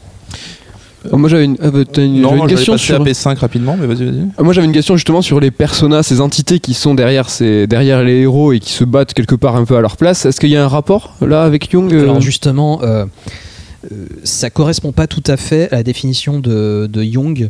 Euh, c'est là où le jeu s'est permis, et avec toute la, toute la raison, euh, qui, enfin les jeux, euh, ils se sont permis ça, avec, avec toutes les bonnes raisons du monde, parce que de toute façon, il fallait, fallait pas que ça soit une feuille de route de Jung, quoi, non plus les jeux, que, il faut un petit Ça peu reste un jeu avant tout, quoi. Ouais, voilà, c'est ça. Donc, si- s'il est question de, de triturer un petit peu quelques définitions, quelques concepts, c'est pas bien dramatique. Je veux dire, le, le concept de l'inconscient collectif, il a un petit peu. euh, C'est une autre notion sur laquelle ouais, ouais, pas. de- une notion de Jung, ça a été un petit peu baladé d'épisode en épisode. Faut pas trouver une espèce de d'exactitude. Ce serait une erreur de dire, par exemple, Persona a mal compris Jung. Non, c'est pas ça. C'est euh, Persona se permet des trucs. C'est pas avec- une application euh, voilà, stricto sensu. Jung, ça reste une référence, mais c'est pas une liturgie. C'est pas adapté euh, comme, j'en sais rien, euh, euh, un film euh, pro-chrétien, tu sais, qui utiliserait vraiment. euh, qui illustrerait tout à travers des préceptes de la Bible et il faut rester fidèle, etc. Oui, C'est pas le but, c'est pas un documentaire non plus. Les personas, ces personas-là, ces entités, elles sont peut-être plus à chercher vers d'autres inspirations. Je sais que en- nous, dans le bouquin, on cite Jojo, euh, qui est clairement C'est dans le ce, même délire, voilà. dans ce manga-là, euh, on parle de d'entités qui sont derrière les héros, qui ont des pouvoirs à leur place et des stands. Euh, là, je pense que le parallèle est quand même peut-être plus plus concret, quoi. Et du coup, pour terminer un petit peu, en revenant sur l'actualité, donc on va parler un petit peu de Persona 5. Et euh, donc dans la partie analyse du bouquin, tu, tu théorises notamment sur la figure du trickster. Mhm. Est-ce que tu peux nous en parler un petit peu là-dessus? Oui, bien sûr. C'est euh, un trickster. C'est euh, euh, Jung a théorisé ça comme étant un des archétypes de l'inconscient collectif, c'est-à-dire en gros un- une figure ou une, un- une attitude plutôt qu'on a en chacun de nous, c'est-à-dire une potentialité en chacun de nous. Quand vous voyez par exemple quelqu'un qui en a plus rien à foutre de, tout et qui décide euh, de, pas travailler à son compte d'une certaine manière, mais disons qui, essaie de vivre en marge de la société en se délaissant, délestant totalement des conventions sociales, etc., ça devient un trickster. On a tous. Par exemple, je cite le, dans, dans, dans le livre, je cite le, le personnage du Joker, parce que pour moi, c'est le trickster parfait. C'est le Le type. Joker donc de Batman. Hein, Ouais, oui, on, pardon, on parle souvent de Joker dans Persona Parce qu'il y a aussi. un Joker dans Persona, mais enfin, d'ailleurs, c'est pas innocent, je pense, euh, parce que même le, le- le la carte du Joker renvoie à un, à un espèce d'arlequin qui lui aussi représente justement un côté, un côté carnavalesque, un côté festif, où justement pendant ces fêtes, les ordres sociaux sont complètement retournés et, euh, justement c'est une forme de libération. Et euh, pour citer un autre exemple, V pour Vendetta, euh, V est, est un trickster aussi, c'est-à-dire que lui en plus il va utiliser son côté en marge de la société pour détruire le système justement dont il se joue tout le long du, euh, du, truc, comme Arsène Lupin, comme ceci, cela. Et le Joker est un très bon exemple parce que euh, lui aussi a complètement... euh, Enfin, on peut enlever le côté euh, théâtral, même si c'est quand Ça même son pas, rôle euh, quand même, ouais. Ouais, ouais, voilà, c'est ça. Euh, il, là, là où un, un Batman, par exemple, essaie tant bien que mal de, de maintenir un semblant de, de- cohérence sociale et, et judiciaire à, à, à Oui, il Gotham, s'impose des règles à. Gotham, quoi. Le Joker est totalement libre. Il se fout de tout et s'amuse justement des règles et ce genre de choses. Et c'est quelque chose qu'on a en chacun de nous. On, a tous pris un petit peu de plaisir en voyant au cinéma ou dans les, euh, dans les, dans les comics, ce genre de choses, les exactions du Joker très, très théâtralisées, ce genre de choses. Enfin, je veux dire, quand on voit le Joker s'en prendre à un banquier, on n'est pas du côté du banquier, quoi. C'est, euh, ça peut paraître vilain de dire ça, euh, voilà, mais euh, c'est-à-dire que tout ce qu'on ne peut pas se permettre de faire, en général, le trickster se le permet. Alors parfois avec des intentions très néfastes. Il faut pas dire, justement, c'est- un concept qui est très indépendant du bien et du mal. Il y a des, il y a des, il y a des tricksters vertueux et il y a des tricksters qui sont des, des- des assassins, quoi. Donc Mm. euh, il faut pas non plus. c'est dans un second temps qu'on choisit le bien ou le mal. C'est ça qui va différencier le héros du, du- de l'antagoniste. Il y a toujours une notion d'alter ego. Le Joker, c'est le trickster de Batman, par exemple, où il y a toujours une- un miroir euh, ou pas Pas du tout? Pas nécessairement, euh, mais le trickster euh, évolue forcément vis-à-vis d'un système. Parce qu'il Il faut une- qu'il- il faut qu'il soit en dehors de ça. D'accord. Il y a une dualité euh, alors, ou envers quelqu'un ou envers quelque chose. Donc, C'est pas, c'est pas, c'est pas une dualité, c'est une interdépendance. D'accord. Ça devient pointu. Mais c'est vrai que pour revenir rattraper un peu le sujet, les wagons avec Persona 5, euh, le trickster, tu dis, c'est ce qui symbolise la thématique du jeu, qui est le côté insoumis en fait Oui, des Phantom Thieves. Et on le voit dès le début où le personnage, on passe tout le jeu en flashback, où il est euh, en fait dans une euh, cellule d'interrogateur de la police. Mhm. Et là, tu dis, voilà, le côté, les règles qu'il veut briser, c'est pour marquer la thématique de cet épisode, le message que voulaient passer les développeurs. Quoi. Ouais, c'est ça, et c'est c'est plus subtil que ça en a l'air de, de prime abord parce que, disons que Ashino lui-même avait avoué que euh, c'était les, les, euh, les Phantom Thieves, donc le, le groupe de protagonistes de, de- de Persona 5, étaient assez enviables dans le sens où ils représentent quelque chose qu'on essaie, qu'- enfin qui, qui est de l'ordre du fantasme, c'est-à-dire le voilà le, le justicier mystérieux qui euh, met les, euh, enfin c'est Robin des Bois quoi, c'est il vole aux riches pour donner aux pauvres, etc. Où il, euh, il s'en prend aux, aux- on va dire aux privilégiés et les met face à leurs crimes, etc. il Donc, défend il- les opprimés. voilà, c'est ça. Sauf que d'un autre côté, euh, leur méthode, c'est qu'ils ils rentrent dans la tête d'une personne pour le changer un peu de l'intérieur, un peu à la euh, pour changer un petit peu à l'intérieur et faire en sorte qu'ils avouent leurs crimes, etc. Mais c'est une, forme de lavage de cerveau qui est pas qui, transcende un peu la notion de bien et de mal parce qu'on peut trouver ça dégueulasse comme on peut trouver ça justifié. La question de la fin justifie les moyens. Ashino lui-même avait dit euh, de prime abord, c'est vrai que ça a l'air très sexy d'avoir un costume euh, et de manier une persona comme ça sur la musique, t'as vu cool. Et, mais quand on regarde le truc, on se dit, mais est-ce qu'ils font bien de faire ce qu'ils font Est-ce que c'est justifié ou pas Et il a, l'inté- il a eu l'intelligence de laisser la question en suspens En fait, il questionne ton éthique de joueur en tant que Exact- joueur. exactement. Il questionne ton, ton éthique tout court, euh, même si les personnages bon, doivent faire ce qu'ils font. Il n'y a, pas non plus de- de- des choix euh, drastiques. euh, Enfin, il y a plusieurs fins, mais on va dire qu'il y en a une vraie, quoi, qui, euh, qui de toute façon épouse un petit peu la cause des Phantom Thieves, donc il faut faire avec. Mais tu as complètement la liberté de ressentir la chose comme étant parfaitement injustifiable. Et c'est le, le- le- le jeu ne donne pas de leçon à ce niveau-là.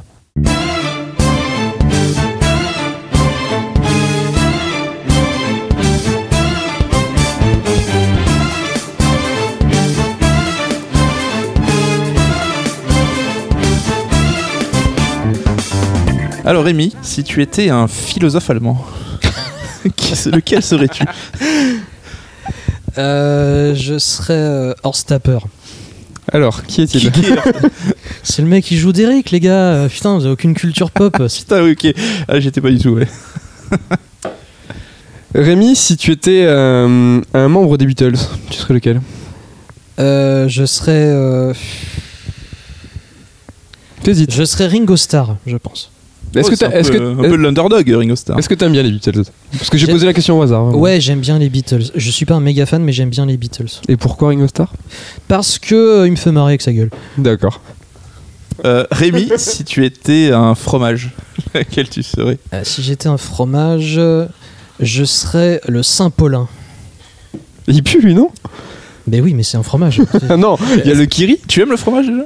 Je- ah mais attends, mais moi mon fromage, le fromage c'est la- ma religion. Hein, c'est. euh, Ah ouais, c'est quelque chose qui. euh, Ah oui oui oui. ah non mais là c'est euh, d'accord. Là on parle, là on parle vraiment religion. Ah. Là, je vous préviens. hein. D'accord. Bon, euh, ma prochaine question aura peut-être un écho. Si tu étais une ville de France, Euh, si j'étais une ville de France, euh, Saint-Émilion. Saint-Émilion, Mm. pour le vin. Non pour Vagrant Story. Le salaud, il m'a eu. Alors c'est un truc de ouf parce que j'allais poser la même question. Alors faut De savoir que la ville de France, parce qu'on se consulte pas du tout pour les questions FAQ, on les invente même sur le. les Non, non, FAQ, le normalement, on y réfléchit un petit peu à l'avance. hein. Oui. Mais là, alors là, pas du là, tout. tu vois, je parle depuis tout à l'heure pour le temps d'essayer de trouver une question. euh, bon, j'en ai une qui est plus classique. Oh mais les bon, mauvais quoi. Ta passion pour le- la musique japonaise. Si tu étais un compositeur de jeux vidéo japonais, lequel tu serais? Euh... Ah je pense que mon compositeur de cœur ça reste Hitoshi Sakimoto quoi. Donc, Sakimoto, euh, le compagnon de Matsuno qui a bossé sur. Ouais euh, ouais j'ai eu la chance de le rencontrer en plus un mec charmant. Oui. T'avais Ouais. fait une interview pour le, ouais le bouquin, pour, si je dis pour pas de conneries. ouais. Ok, bah, très bien. Merci pour ces réponses qui éclaireront euh, sans nul doute euh, nos lecteurs sur. Sur ta personnalité. ta- sur ta persona même. Bah, ça- exactement. Fromage, Saint-Émilion. Moi, j'ai envie de dire, c'est des fans d'apéro.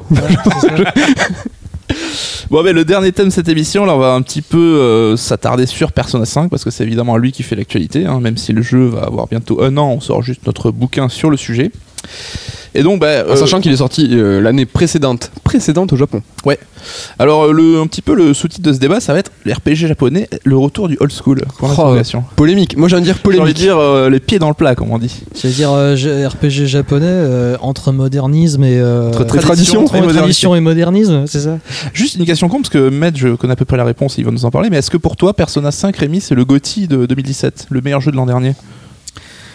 Euh, c'est difficile à dire. Je, je, je crois pas de toute façon. Enfin, j'ai- j'aime pas faire des classements comme ça et euh, je joue toujours de toute façon avec deux ans d'écart. C'est-à-dire que celui-là, ça a été l'exception parce qu'il fallait que je travaille dessus. Mais euh, bon, en tout cas, si, si, si on le considère pas forcément comme le meilleur jeu, euh, enfin, c'est le meilleur RPG de 2017, quoi. C'est, euh, y a rien à dire, quoi. Med, t'es assez d'accord, toi en tant Oui, que, tout à fait d'accord. euh, Avec- RPG du, du duo. Avec Xeno 2, évidemment, bon, que je n'ai pas terminé. Mais euh, Persona 5, de- c'est le seul jeu de ma vie, je le rappelle, hein, que j'ai fait euh, au long cours. C'est-à-dire que normalement, je bourrine un jeu et je le termine même s'il est long. Et euh, pour autant, P5 qui est extrêmement long, euh, lui, je l'ai fait sur un an. Et euh, à plusieurs reprises, il m'est tombé des mains, j'ai failli l'abandonner. Mais à chaque fois que je remettais la galette, à chaque fois que j'entendais cette introduction et que je jouais un combat, Mhm. la direction artistique couplée à cette musique, ben, je retombais à chaque fois dedans et je replongeais pour 10-15 heures, on va dire. Et ces 10-15 heures qui correspondent à chaque fois, on va dire, à un palais. On en parlera peut-être sur la structure. un tuto. La structure, ouais, en tout cas. Un tuto de 10 heures. Sur la structuration du jeu, en fait, qui est, qui est basée en palais, donc à chaque fois par un, un personnage, et donc on rentre dans la psyché de, de, de ce personnage-là. Et en fait, du coup, voilà, je, je bloquais pendant 15 heures, j'arrêtais, je reprenais. Et en fait, pouvoir addictif qu'a le, qu'a le jeu par petites sections, c'est complètement con ce que je dis. Addictif sur petites sections, ça veut rien dire. Mais euh, ouais, c'est moi, il m'a marqué vraiment euh, très fortement. Mais alors, je vais jouer volontairement l'avocat du diable et je vous pose une question. Mais sous ses atouts un peu sexy, euh, sa belle musique, sa DA un peu funky, etc., est-ce que c'est pas un jeu un peu archaïque, Persona 5 Ah oui, carrément, oui. Oui? Mais archaïque euh, par, ce, par ses mécaniques de jeu. euh, Ouais, ouais. Il y a encore, il y, a- il y a plein de gens aujourd'hui qui pensent que, et je peux pas totalement leur donner tort, mais que qui pensent que le, le- le tour par tour est dépassé. Ouais. De, dire, Final Fantasy a arrêté, par exemple, c'est terminé. Il y aura plus de, il y aura plus de tour par tour. Ils vont chaque, à chaque fois essayer d'innover d'une manière assez euh, euh, différente. euh, et mais il y a, il y a- disons qu'il y a un public quand même qui reste fidèle. Euh, à, une- un côté un petit peu euh, traditionnel, on va dire, du, RPG. Euh, Enfin, imagine un petit peu, je sais pas, demain un Dragon Quest qui qui est plus en ligne comme ça, enfin qui est plus qui est plus au tour par tour. Tu vois, ça n'a pas de sens parce que ça fait tellement partie de l'ADN de la série. À l'inverse, je pense que l'ADN de Final Fantasy c'est le renouvellement. que il faut que les fans savent un peu à quoi s'attendre. C'est-à-dire que si demain on annonce un Persona 6 euh, en action RPG, je pense que ça va pas le faire. Je, je pense qu'il y aura, il y aura une, ce sera peut-être très bien, mais il y aura une espèce de vague de scepticisme qui va être. euh, je pense que Atlus prendra peut-être pas ce risque. Parce qu'on en attend trop en plus. Donc, euh, Et tu penses que c'est lié à l'ADN de la série? Parce que justement, FF aussi était euh, combat tour par tour pendant euh, des années et des années, jusqu'à plus ou moins, enfin l'épisode euh, 13, enfin 12 avec jusqu'à ce peu puissent rompu. faire 100, je pense. Med, euh, Bah, je pense que justement, moi, Persona 5 euh, est dans, ce, dans la mouvance du JRPG au global. C'est-à-dire que l'anomalie, c'est presque FF. C'est-à-dire que Final Fantasy donne la direction de la modernité, du renouvellement. Mais l'ensemble, si on regarde un petit peu des productions de JRPG, sont dans cette radicalité. C'est-à-dire qu'on est dans les jeux longs, on est dans les jeux tour par tour, on est dans euh, ce qui se faisait à l'époque. Et euh, FF va à- à complètement à l'opposé. C'est pour ça que finalement, je trouve que Ouais, P5, il, il est totalement. euh, Enfin, il est dans son jus, il est dans, les- dans, dans son temps, quoi. Mais est-ce que c'est parce que Final Fantasy peut-être échoue pour le coup ce qu'il avait réussi par le passé, c'est-à-dire pousser le RPG, le JRPG vers de nouvelles frontières, vers de, une nouvelle forme quelque part? Est-ce que c'est parce qu'il échoue que les gens euh, ont ce besoin de revenir sur l'old school? C'est fort comme mot, échouer. Je, je pense pas qu'il échoue, mais il rencontre, à mon avis, des demi-succès compte tenu de, de son, de son héritage. C'est-à-dire que on a toujours tendance à être plus sévère vis-à-vis des choses qu'on adore. Exactement. Euh, c'est, on va, on va, on va se- imaginer un, un seul instant que Final Fantasy XV se soit pas appelé Final Fantasy XV, que ça soit une nouvelle IP. Les gens auraient halluciné. Ils auraient pété un câble. Ils auraient, et ils auraient pardonné sans problème tout ce qu'on reproche à FF15 aujourd'hui. On reproche des trucs parfaitement raisonnables. hein. C'est, le, le jeu a des défauts, il n'y a, pas de problème. Mais on, on a tendance à en faire des caisses. On a, j'ai toujours l'image du, du- du- de, ce mec dans Les Simpsons, vous savez, le vendeur de BD. C'est-à-dire il consomme du Star Wars à, à longueur de journée, mais quand il va voir le dernier au cinéma, il fait c'était vraiment le pire film de l'univers. Bon, on l'a vécu, euh, en vrai, hein, et avec dit- la fin de ouais, ça. dernière, Et il dit derrière, euh, je ne le reverrai que trois fois aujourd'hui. Tu vois, c'est c'est- c'est- c'est- c'est ce genre de logique. On a tendance à être un petit. Alors, je sais pas, parce qu'on est un peu maso peut-être, je, je, sais pas, mais on a tendance à être plus sévère vis-à-vis des trucs qu'on adore véritablement. Et je pense que, notamment, les, les quelques petites critiques qu'on a adressées à, à Persona 5 euh, concernant peut-être sa, sa- sa trop longue durée, Son rythme, ce- voilà, son rythme, tout C'est ça. peut-être le plus gros c'est défaut qui ressort. Parce hein. qu'il fallait bien trouver un truc qui va pas, quoi. Parce que autrement, le jeu, il est, il est incroyable. Est incroyable. Après, pour euh, juste rappel, hein, je sais que volontairement tu parles d'échec pour FF15, mais c'est un jeu à plus de 6 millions qui est aujourd'hui dans le de vente. de vente, hein, pardon, et euh, qui est dans le top 3 euh, des FF, euh, parce que FF10 est à plus de 10. Donc, euh, FF7 est à 10, ouais, il doit être donc- dans le top euh, 3-4. donc c'est un échec euh, Très relatif. très hein. relatif. On va C'est un- relativiser. C'est un, échec. C'est un échec si on prend Final Fantasy en tant que en tant que mégaton quoi du, du jeu vidéo euh, comme référence. Et à titre de comparaison, Persona 5 euh, est à à peine plus de 2 millions, donc 3 fois moins. Quoi. Oui, mais c'est deux fois plus que Persona 4. Oui, ce qui reste un Ce qui est succès. énorme. Et ce qui est considérable. Mais j'en profite justement que vous soyez tous les deux des vieux routiers du RPG japonais, hein, si vous me pa- pardonnez l'expression. Seul routier. Est-ce que justement ce, ce sentiment, je sais qu'on en a parlé souvent avec Matt, ce- cette envie que tu avais un peu de, de retour aux sources, de combat au tour par tour, etc.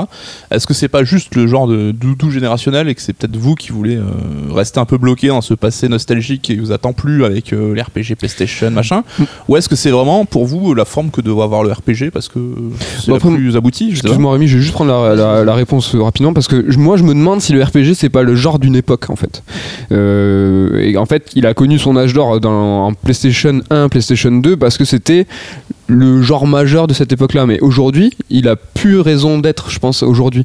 Et euh, on est nous. euh, friands de ça, de cette époque, de cet âge d'or. C'est pour ça que les, RPG à succès aujourd'hui, toute relative, hein, toujours en parlant de, de RPG, euh, sont restreints à ce public-là. Et FF, quand tu parles d'échecs, je suis d'accord parce qu'en fait, il rate à évangil- évangéliser de nou- un nouveau public. Voilà, tu vois, tout le Final- monde s'est pas dit aujourd'hui, bon, FF15, ok, il a montré la voie, on va tous faire pareil pour nos. Exactement. Il rate, moi, pour moi, c'est ça qui rate FF. C'est qu'en fait, la direction que doit donner un Final Fantasy pour l'avenir du genre, ben là, c'est pas le cas. Pour autant, je pense que FF16 va, être encore plus dans l'action et sera euh, à minima comme un Kingdom Hearts. Alors, un petit pari, t'avais une, lancé un petit pari sur FF16. Oui, alors FF16 ça, ça va revenir à du médiéval, aura un logo rouge orangé et euh, sera annoncé au prochain E3. Voilà, je vous le dis. Et, sur combien d'épisodes?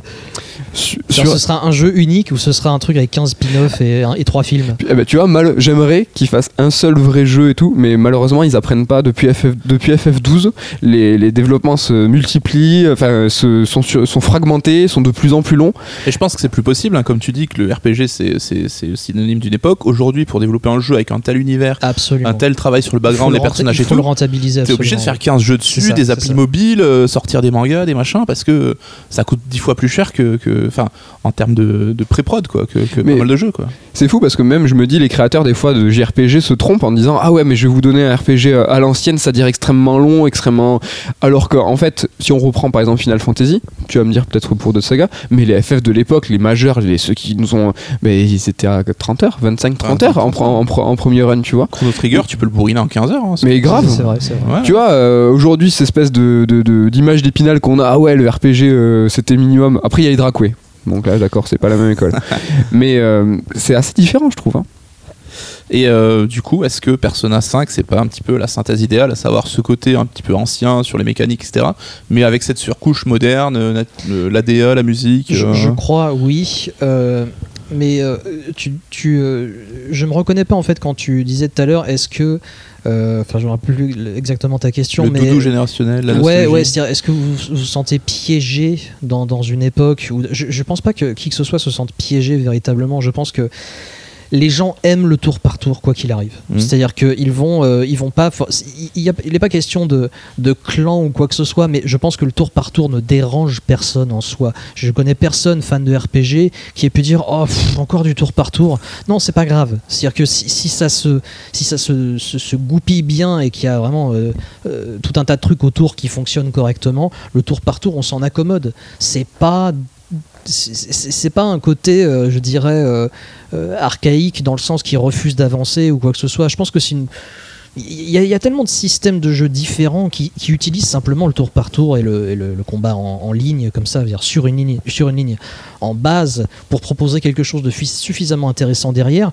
Je crois pas que ça soit un énorme problème, quoi, véritablement. Et par contre, je trouve plus de gens allergiques à un truc un peu plus orienté action. Et je pense pas que ça soit nécessairement l'évolution logique du, du- genre. Je pense pas que les gens vont subitement, euh, les joueurs, j'entends pas tant les créateurs, vont subitement abandonner euh, comme, un, comme un vieux Minitel euh, le, le- le tour par tour pour se dire ah bah non l'avenir c'est plus le tour par tour. Si, je, je, je sais pas, je, je, je, je serais pas aussi euh, catégorique. Mais euh, juste là pour donner mon avis, parce que c'est vrai que depuis tout à l'heure je joue un peu le genre J'allais du- te retourner la de l'intervieweur euh, qui, qui, qui pique là où ça fait mal. Mais enfin, pour moi aussi, le tour par tour reste indissociable du RPG japonais dans le sens où rien que pour l'aspect stratégique, hein, qui a toujours Mhm. fait partie du truc, et que tu perds complètement en- dans les systèmes en temps réel. Quoi. Ouais, c'est vrai, mais pour revenir à Persona A5 et euh, en parlant de modernité, euh, si on peut essayer de discerner des, des signes de modernité dans ce Persona 5, je les pense moi tout relatif. On parlait par exemple tout à l'heure euh, de level design dans les donjons, parce qu'il faut savoir que les Persona, rappelle tu me dis si je me trompe, hein, n'avaient pas forcément des donjons avec un, un design. généré aléatoirement. Ouais, là il y a dans, dans P5 il y a un, un endroit euh, où Un vrai travail de level Ou c'est design. le cas. du coup, voilà. mais là, les, les, ouais, les palais ont un vrai level design. Euh, on parle aussi euh, de voir les, les ennemis visibles à l'écran, ce genre de truc, mais c'est tellement relatif par rapport à l'histoire du RPG. On parle de level design pour des donjons et de voir les. Enfin, il y a énormément de grandes sagas qui ont fait ça depuis, euh, depuis 20-30 ans.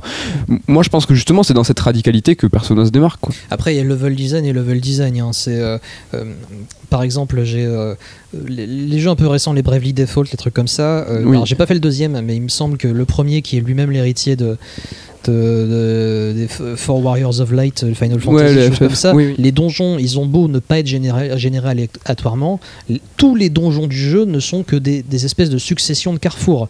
Il n'y a pas de level design, il n'y a pas de- il n'y a pas de voilà. Euh, à l'inverse, alors j'ai- j'ai- j'aime pas ce jeu, mais je- je- j'ai vraiment apprécié son, le- son level design, enfin, parce qu'il y avait un vrai effort qui avait été fait à ce niveau-là. C'était Tales of Symphonia. J'y ai rejoué dans la, dans la ressortie euh, sur PS3, euh, tout ça en, en HD. On en parle souvent hein, quand on parlait de level up. hein. Et ben. euh, Les deux collègues. c'est pas faux. Et il y avait vraiment, enfin là il y avait, il fallait se creuser la tête. C'était des vrais donjons avec des avec des énigmes qui parfois s'inséraient dans la dans la diégèse du truc, c'est-à-dire que c'était pas simplement, je sais pas, Qui trouvait une vraie Ouais, légitimité. qui trouvaient une vraie légitimité dans leur, dans leur, dans, dans leur substance, quoi, dans la, dans la résolution justement de ce qu'elle proposait. C'est-à-dire, ça rentrait dans le cadre de l'histoire. Genre, trouver, c'est, c'est court, mais trouver une clé, ceci, cela, et il faut résoudre un puzzle, etc. Bon, après, je pense que dans n'importe quel jeu vidéo, l'architecte en général est toujours un connard, quoi. Parce que quand j'essaie d'imaginer le château de Dracula, je veux dire que comment le mec dans Castlevania a pu lui vendre les plans Comment je fais pour aller aux toilettes? Eh ben, Vous passez le couloir là avec les pics, euh, les, le et téléporteur. et le loup-garou à la fin, là. euh, Bon, dans les Survival Horror aussi, hein, ils sont Ouais, pas. non, mais bien sûr. Enfin, après, il faut une certaine forme de, de- de suspension d'incrédulité, comme, euh, comme, comme dirait l'autre. Mais euh, là, ouais, Persona 5, level design, mille fois oui. C'est-à-dire qu'il y a vraiment. C'est pas juste un endroit qui n'est pas généré aléatoirement et en fait, c'est juste une succession de couloirs. On, peut pas parler de level design là. Mais là, il y a, tellement de- de- d'astuces. euh, Qui, qui vont se mêler en plus à la direction artistique, je veux dire, dans, dans l'espèce de, de donjon pyramide où tu rentres dans les tableaux et tout. Enfin, euh, c'est absolument euh, c'est- superbe quoi. On pose la manette, on fait oh la vache, ils sont forts quoi les mecs. Et euh, même si euh, c'est- derrière c'est pas c'est pas hyper difficile, c'est pas ceci, c'est pas cela.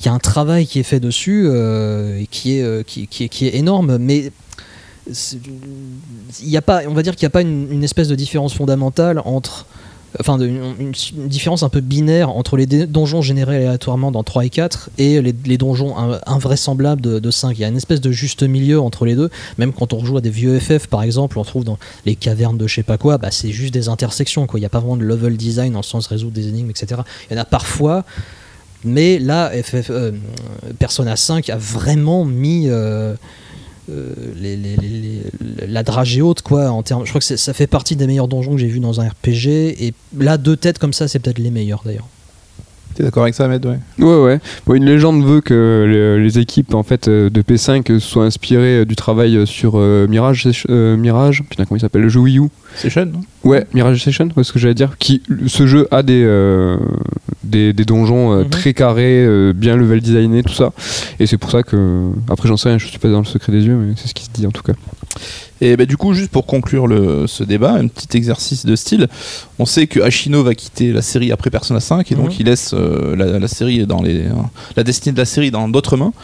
Euh, comment vous voudriez voir évoluer Persona 5 Euh, Qu'est-ce qui vous botterait Est-ce que c'est genre on touche pas euh, aux fondamentaux et on part sur une autre ambiance? Est-ce que Persona 6, du coup, la gueule ouais, tu vas Persona avoir. 6. enfin. Moi je veux rien je veux juste qu'on me surprenne. Non c'est très euh, c'est très euh, euh, flou comme réponse mais je, je- je- je tiens à ce flou. Je veux que j'ai pas envie de voir un truc ah bah j'aimerais bien que ça reste quand même au tour par tour mais euh, qu'il fasse des donjons un petit peu plus courts. Je dis non non non je, m'en tape. À, la à la limite faites un truc à la Pokémon je m'en fous. C'est faites un truc nouveau et qui soit à la mesure de la claque qu'on a pris, je pense, avec Persona 3, en passant du 2 au, du 2 au 3. Ça, c'est le, le client idéal, ça. Celui Ouais. qui dit Je vous fais confiance, les gars, surprenez-moi. Non, j'ai pas dit que je leur faisais confiance. Non, je- ça se trouve, ils vont se planter, mais je veux qu'ils me surprennent. D'accord. Med? Euh, Moi, je veux une, continuité si on joue vraiment euh, à ce qu'on souhaite, hein, pas ce qu'on imagine. Mais euh, moi, j'aimerais bien un Persona 6 euh, dans la droite lignée de P5, c'est-à-dire avec euh, du tour par tour, euh, le même système de combat, euh, euh, des donjons euh, de la même teneur, euh, exactement pareil. C'est dans le contexte, moi, que j'aimerais qu'on me, surprenne. On en parlait tout à l'heure en, off. Je disais que euh, Persona 4 pour moi était une anomalie dans le sens où en fait il a un contexte euh, et, en fait toute l'intrigue se passe dans la campagne japonaise. Et c'est hyper intrigant et je me suis toujours demandé comment ça a pu intéresser les occidentaux la campagne japonaise. Alors que euh, P5 nous vend un Tokyo euh, enfin, nous vend le jeu japonais comme on l'imagine tu vois on nous vend sexy du Shinjuku Japon. Ouais, et je me demande à ce jour maintenant, qu'est-ce qui va se passer dans P6 Ils nous ont fait la campagne, ils nous ont fait la métro, euh, métropole, qu'est-ce que qu'est-ce que ça va être? Alors, à, la, à la rigueur, en fait, si euh, il devait vraiment faire quelque chose qui ressemble beaucoup à P5, euh, il y a un truc que j'aimerais, c'est que ça soit un peu plus à la Yakuza. C'est-à-dire, euh, je, je pense que les gens trouvaient le jeu très très long, et euh, à raison, je pense, euh, parfois trop long, euh, parce qu'on était il y avait une obligation dans l'enchaînement des journées qui faisait que il y avait que la quête principale, les à côté n'existaient pas vraiment, c'était juste simplement une optimisation du temps. Alors que dans un truc comme Yakuza par exemple, il y a une variété de gameplay absolument invraisemblable parce qu'il y a des activités annexes, mais on peut y passer des dizaines et des dizaines d'heures et la quête principale va pas être très très longue. Si vraiment il devait refaire un persona à la P5 avec des gros guillemets, euh, j'aimerais bien peut-être plus d'interactivité à ce Plus niveau-là, plus, côté, plus de, plus ouais, de- plus d'à côté, ouais. Euh, mais Est-ce que ça serait, est-ce que ça serait pas ça la solution euh, de jouer justement euh, pas un élève mais un yakuza? Parce qu'en fait dans yakuza ça, ça se comprend que tu puisses faire ce que tu veux quand tu veux parce que t'es un yakuza, personne te donne. Alors que dans les personas t'es un élève. Euh, il, devient logique de se coucher à une heure précise, il devient logique de pas pouvoir faire ce qu'on souhaite au moment où on le souhaite. Et on a tous ressenti cette frustration où on nous dit non non non là, tu vas pas faire ce que tu veux, tu vas te coucher parce que t'as cours demain. donjon. hein, Tu bon, veux- mais non, on mais s'en plus- bat pas les couilles. Et en fait, est-ce que ça serait pas rigolo de faire bah non, t'as- t'es plus un. Est-ce que, est-ce que si demain PS6 nous donne euh, une équipe de, de pas de pas élèves du moins Mhm. d'adultes, est-ce que ça serait encore un persona? Bah, J'ai envie de te dire, est-ce que euh, le Yakuza ne serait pas le trickster idéal? Et toi, coucou, parce que P5 tu as un petit peu joué. Du coup, euh, J'ai fait un donjon, hein, ce qui implique euh, 12 heures de jeu. joué 40 quand même. heures, ouais, c'est ça. mais du coup, bah, pourquoi t'as arrêté de jouer à P5 et qu'est-ce que P6 pourrait faire que tu le lâches pas? Bah moi P5 comme j'ai déjà dit je crois c'est que le hasard a fait que je me suis retrouvé avec une version et que je l'ai lancé juste par curiosité parce que tout le monde était ouf dessus, tout le monde en parlait et j'ai été pris direct par l'ambiance, euh, la musique et tout et je me suis dit bon bah, vas-y tente un peu et puis voilà au fil de fil en aiguille je me suis retrouvé à jouer une dizaine d'heures. Oui, mais bon, tu t'es fait happer par l'introduction qui est, qui est magnifique, mais t'as joué 15 heures quand même, c'est pas. Oui non mais après le jeu est hyper carré, hyper plaisant à jouer, tu, tu T'as le, découvres temps, les t'as le temps de mécaniques. finir deux Resident Evil en 15 heures. hein. Mais, ouais. Mais, euh, je trouve que le jeu est- te prend pas en traite dans le sens où il y a beaucoup de règles et c'est vrai que le début c'est un peu laborieux parce qu'on va te rajouter des règles toutes les 5 minutes mais le truc est carré et c'est à toi justement après d'optimiser ton temps de, et tu comprends la mécanique en fait. C'est ça qui est intéressant. Et après pourquoi j'ai lâché? Parce que euh, je suis pas j'apprécie pas forcément les jeux euh, super longs. Et c'est vrai que pour qu'on maintienne l'intérêt sur un jeu très long c'est c'est compliqué. P6 sera un jeu euh, plus linéaire, ramassé de 12 heures. un walking simulator voilà. Sans combat. Non, mais Et, je te euh, dis pas l'attente du truc par contre. ouais. Dire, les gens vont de vraiment devenir dingues sur P6 s'il tient, si, s'il s'annonce bien, on va dire. Après le jugement final, on verra, mais si euh, ils commencent à envoyer du pâté en termes de com, ça va quoi. Ils peuvent viser peut-être les 3 millions. euh. et ultime transgression un persona mais qui se passe pas au Japon? Oh, Oh.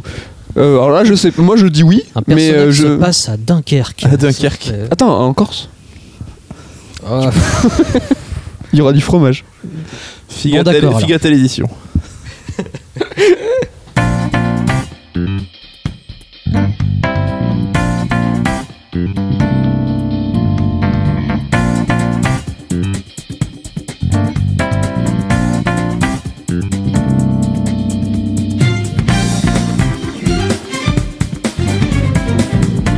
Donc si nos auditeurs sont fans de Persona mais veulent aller un petit peu plus loin que les jeux et un petit peu plus loin que le livre que tu as, que les deux livres que tu as rédigés sur Persona, est-ce que tu pourrais leur conseiller euh, un autre ouvrage, un, enfin, un film, euh, je ne sais pas, euh, quelle, quelle serait ta recommandation pour aller un petit peu plus loin sur cette thématique de Persona? Alors sur la au niveau des jeux, je pense pas qu'il existe quoi que ce soit qui ressemble vraiment à Persona. C'est- compliqué. Ou alors d'autres JRPG là tu parles. Ouais, d'autres JRPG. Euh, euh, je- ou alors il y en a vraiment qui sont des sous-personnages. Je pense à, à un jeu qui est sorti euh, sur, sur PSP qui s'appelle Mind Zero, un truc comme ça, Oui. qui est vraiment, mais tu, enfin, c'est- euh, le Bollywood de Persona, quoi, tu vois. un c'est, euh, rip-off c'est pas, c'est vraiment pas terrible euh, et c'est, enfin, tu vois, on voit que c'est un rip-off, ouais, euh, complet, quoi. Et si on a commencé sur euh, P4 ou P5, Mhm. est-ce que tu conseilles d'aller voir un peu SMT, DDS, euh, qui sont... euh, Ouais, ouais, ouais, ouais. Il faut juste s'attendre que, à ce que ça soit pas plus euh, facile que, que, que les autres. Même, j'ai tendance à. voir un petit peu plus. hein. Ouais, voilà, abs- euh, absolument. Je pense que après Megaten, c'est un univers qui mérite d'être découvert parce qu'il y a une, il y a une, euh, il y a des différences de ton euh, assez considérables. Par exemple, entre un, je sais pas, euh, un jeu qui a pas l'air de payer de mine comme ça, qui était sorti sur DS, qui est ressorti sur 3DS, qui s'appelle Devil Survivor, qui est une espèce de tactical RPG euh, au tour par tour aussi évidemment, mais c'est une, c'est un cauchemar en termes de difficulté. Euh, euh, DDS aussi, euh, Digital Devil Saga, ça reste. euh, Qui a un diptyque en plus, donc qui est un, ouais, absolument, qui est un diptyque. et qui est dispo en ludothèque hein, pour ceux qui commandent sur le site si vous êtes premium c'est le numéro 3 Absolument. Euh, en termes, non, encore une fois, en termes de jeu, bah écoute, dans le, dans, le, dans le côté, je rentre dans l'esprit des gens et je découvre des univers vraiment euh, euh, qui tournent autour de. Enfin, où, on va dire leur personnalité va construire l'imagerie, euh, l'iconographie, tout ça de ces univers-là. Tu sais, je pourrais citer Psychonauts par exemple, mais c'est tellement différent en termes De Tim Schafer. Ouais, ouais, en termes de, de- en termes de ton. Enfin, on retrouve rien de personnel là-dedans, même s'il y a une, on va dire, une thématique un peu particulière. S'il y a vraiment. C'est- très subjectif, hein, mais s'il y a vraiment euh, un jeu qui. euh, qui, qui m'a fait un, effet assez similaire dans la fascination euh, autour de l'univers qui se construisait autour des pensées d'un personnage, c'était The Evil Within. Ah. C'est très différent, je sais, c'est pas du tout un RPG, c'est plus un survival action euh, à la Resident Evil, d'ailleurs c'est de... Bah oui, de voilà. Mikami.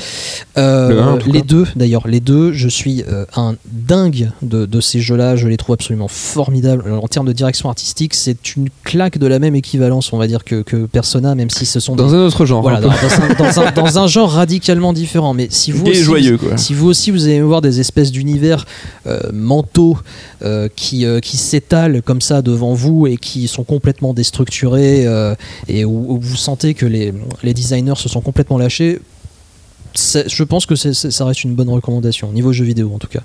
Et hors jeu vidéo, est-ce que t'as. Bon, après, niveau bouquin. euh, dire, t'en as, t'en as bouffé là. Ouais, j'en ai, j'en ai bouffé. Alors peut-être, euh, à la rigueur, Le peut-être le plus accessible parce que t'as as, t'as lu des, des choses très velues quand même Ouais, pour le. alors justement, oui, c'est vrai que Jung, euh, c'est un peu difficile. C'est-à-dire, il, il est un peu archaïque dans son expression. Il va pas, c'est pas le genre de mec qui va s'attarder, euh, euh, enfin qui va qui va rappeler ce qu'il voulait dire il y a 30 pages. Quoi. Si vous êtes, vous êtes largué, a vous temps. êtes, euh, voilà. Euh, donc c'est peut-être parfois pas évident à lire et surtout c'est- pas évident de se lancer, on va dire, dans Jung euh, parce que vous allez avoir le sentiment d'être lancé en pleine mer. Je pense qu'en fait que la, la meilleure introduction à Carl Jung, c'est pas un bouquin de Carl Jung, c'est un bouquin de- d'un de, ses élèves qui s'appelle Eric Neumann, euh, N-E-U-M-A-2-N, je crois, si je me plante pas, euh, qui a écrit un bouquin qui s'appelle euh, Origine et Histoire de la conscience.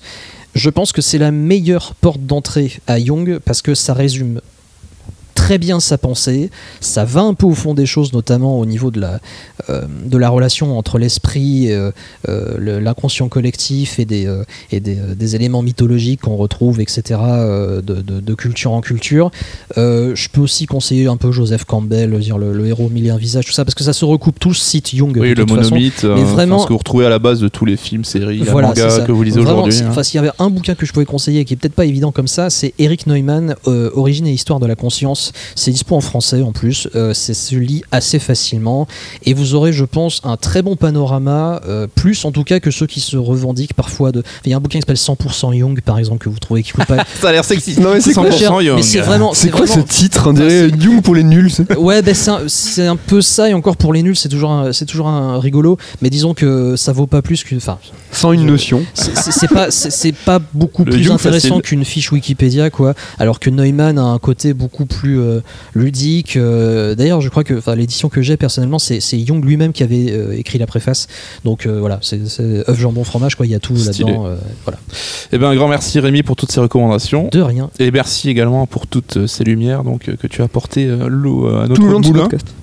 Voilà, donc on rappelle, hein, tu as écrit pour euh, Sœur d'édition les bouquins La légende Final Fantasy VIII, La légende Final Fantasy XII et Ivalice, ainsi que les volumes 1 et 2 de Persona. Et donc notamment ces deux derniers coécrits avec Clémence Postis. Voilà. On peut peut-être, euh, comme on fait souvent dans l'émission, un teaser, quand tu es déjà affairé à même... T'as plusieurs projets dans les tuyaux avec nous. On peut dire qu'il y en a plusieurs. Mais il y en a un qui est plus avancé que l'autre. Et on peut dire que les deux sortiront cette année.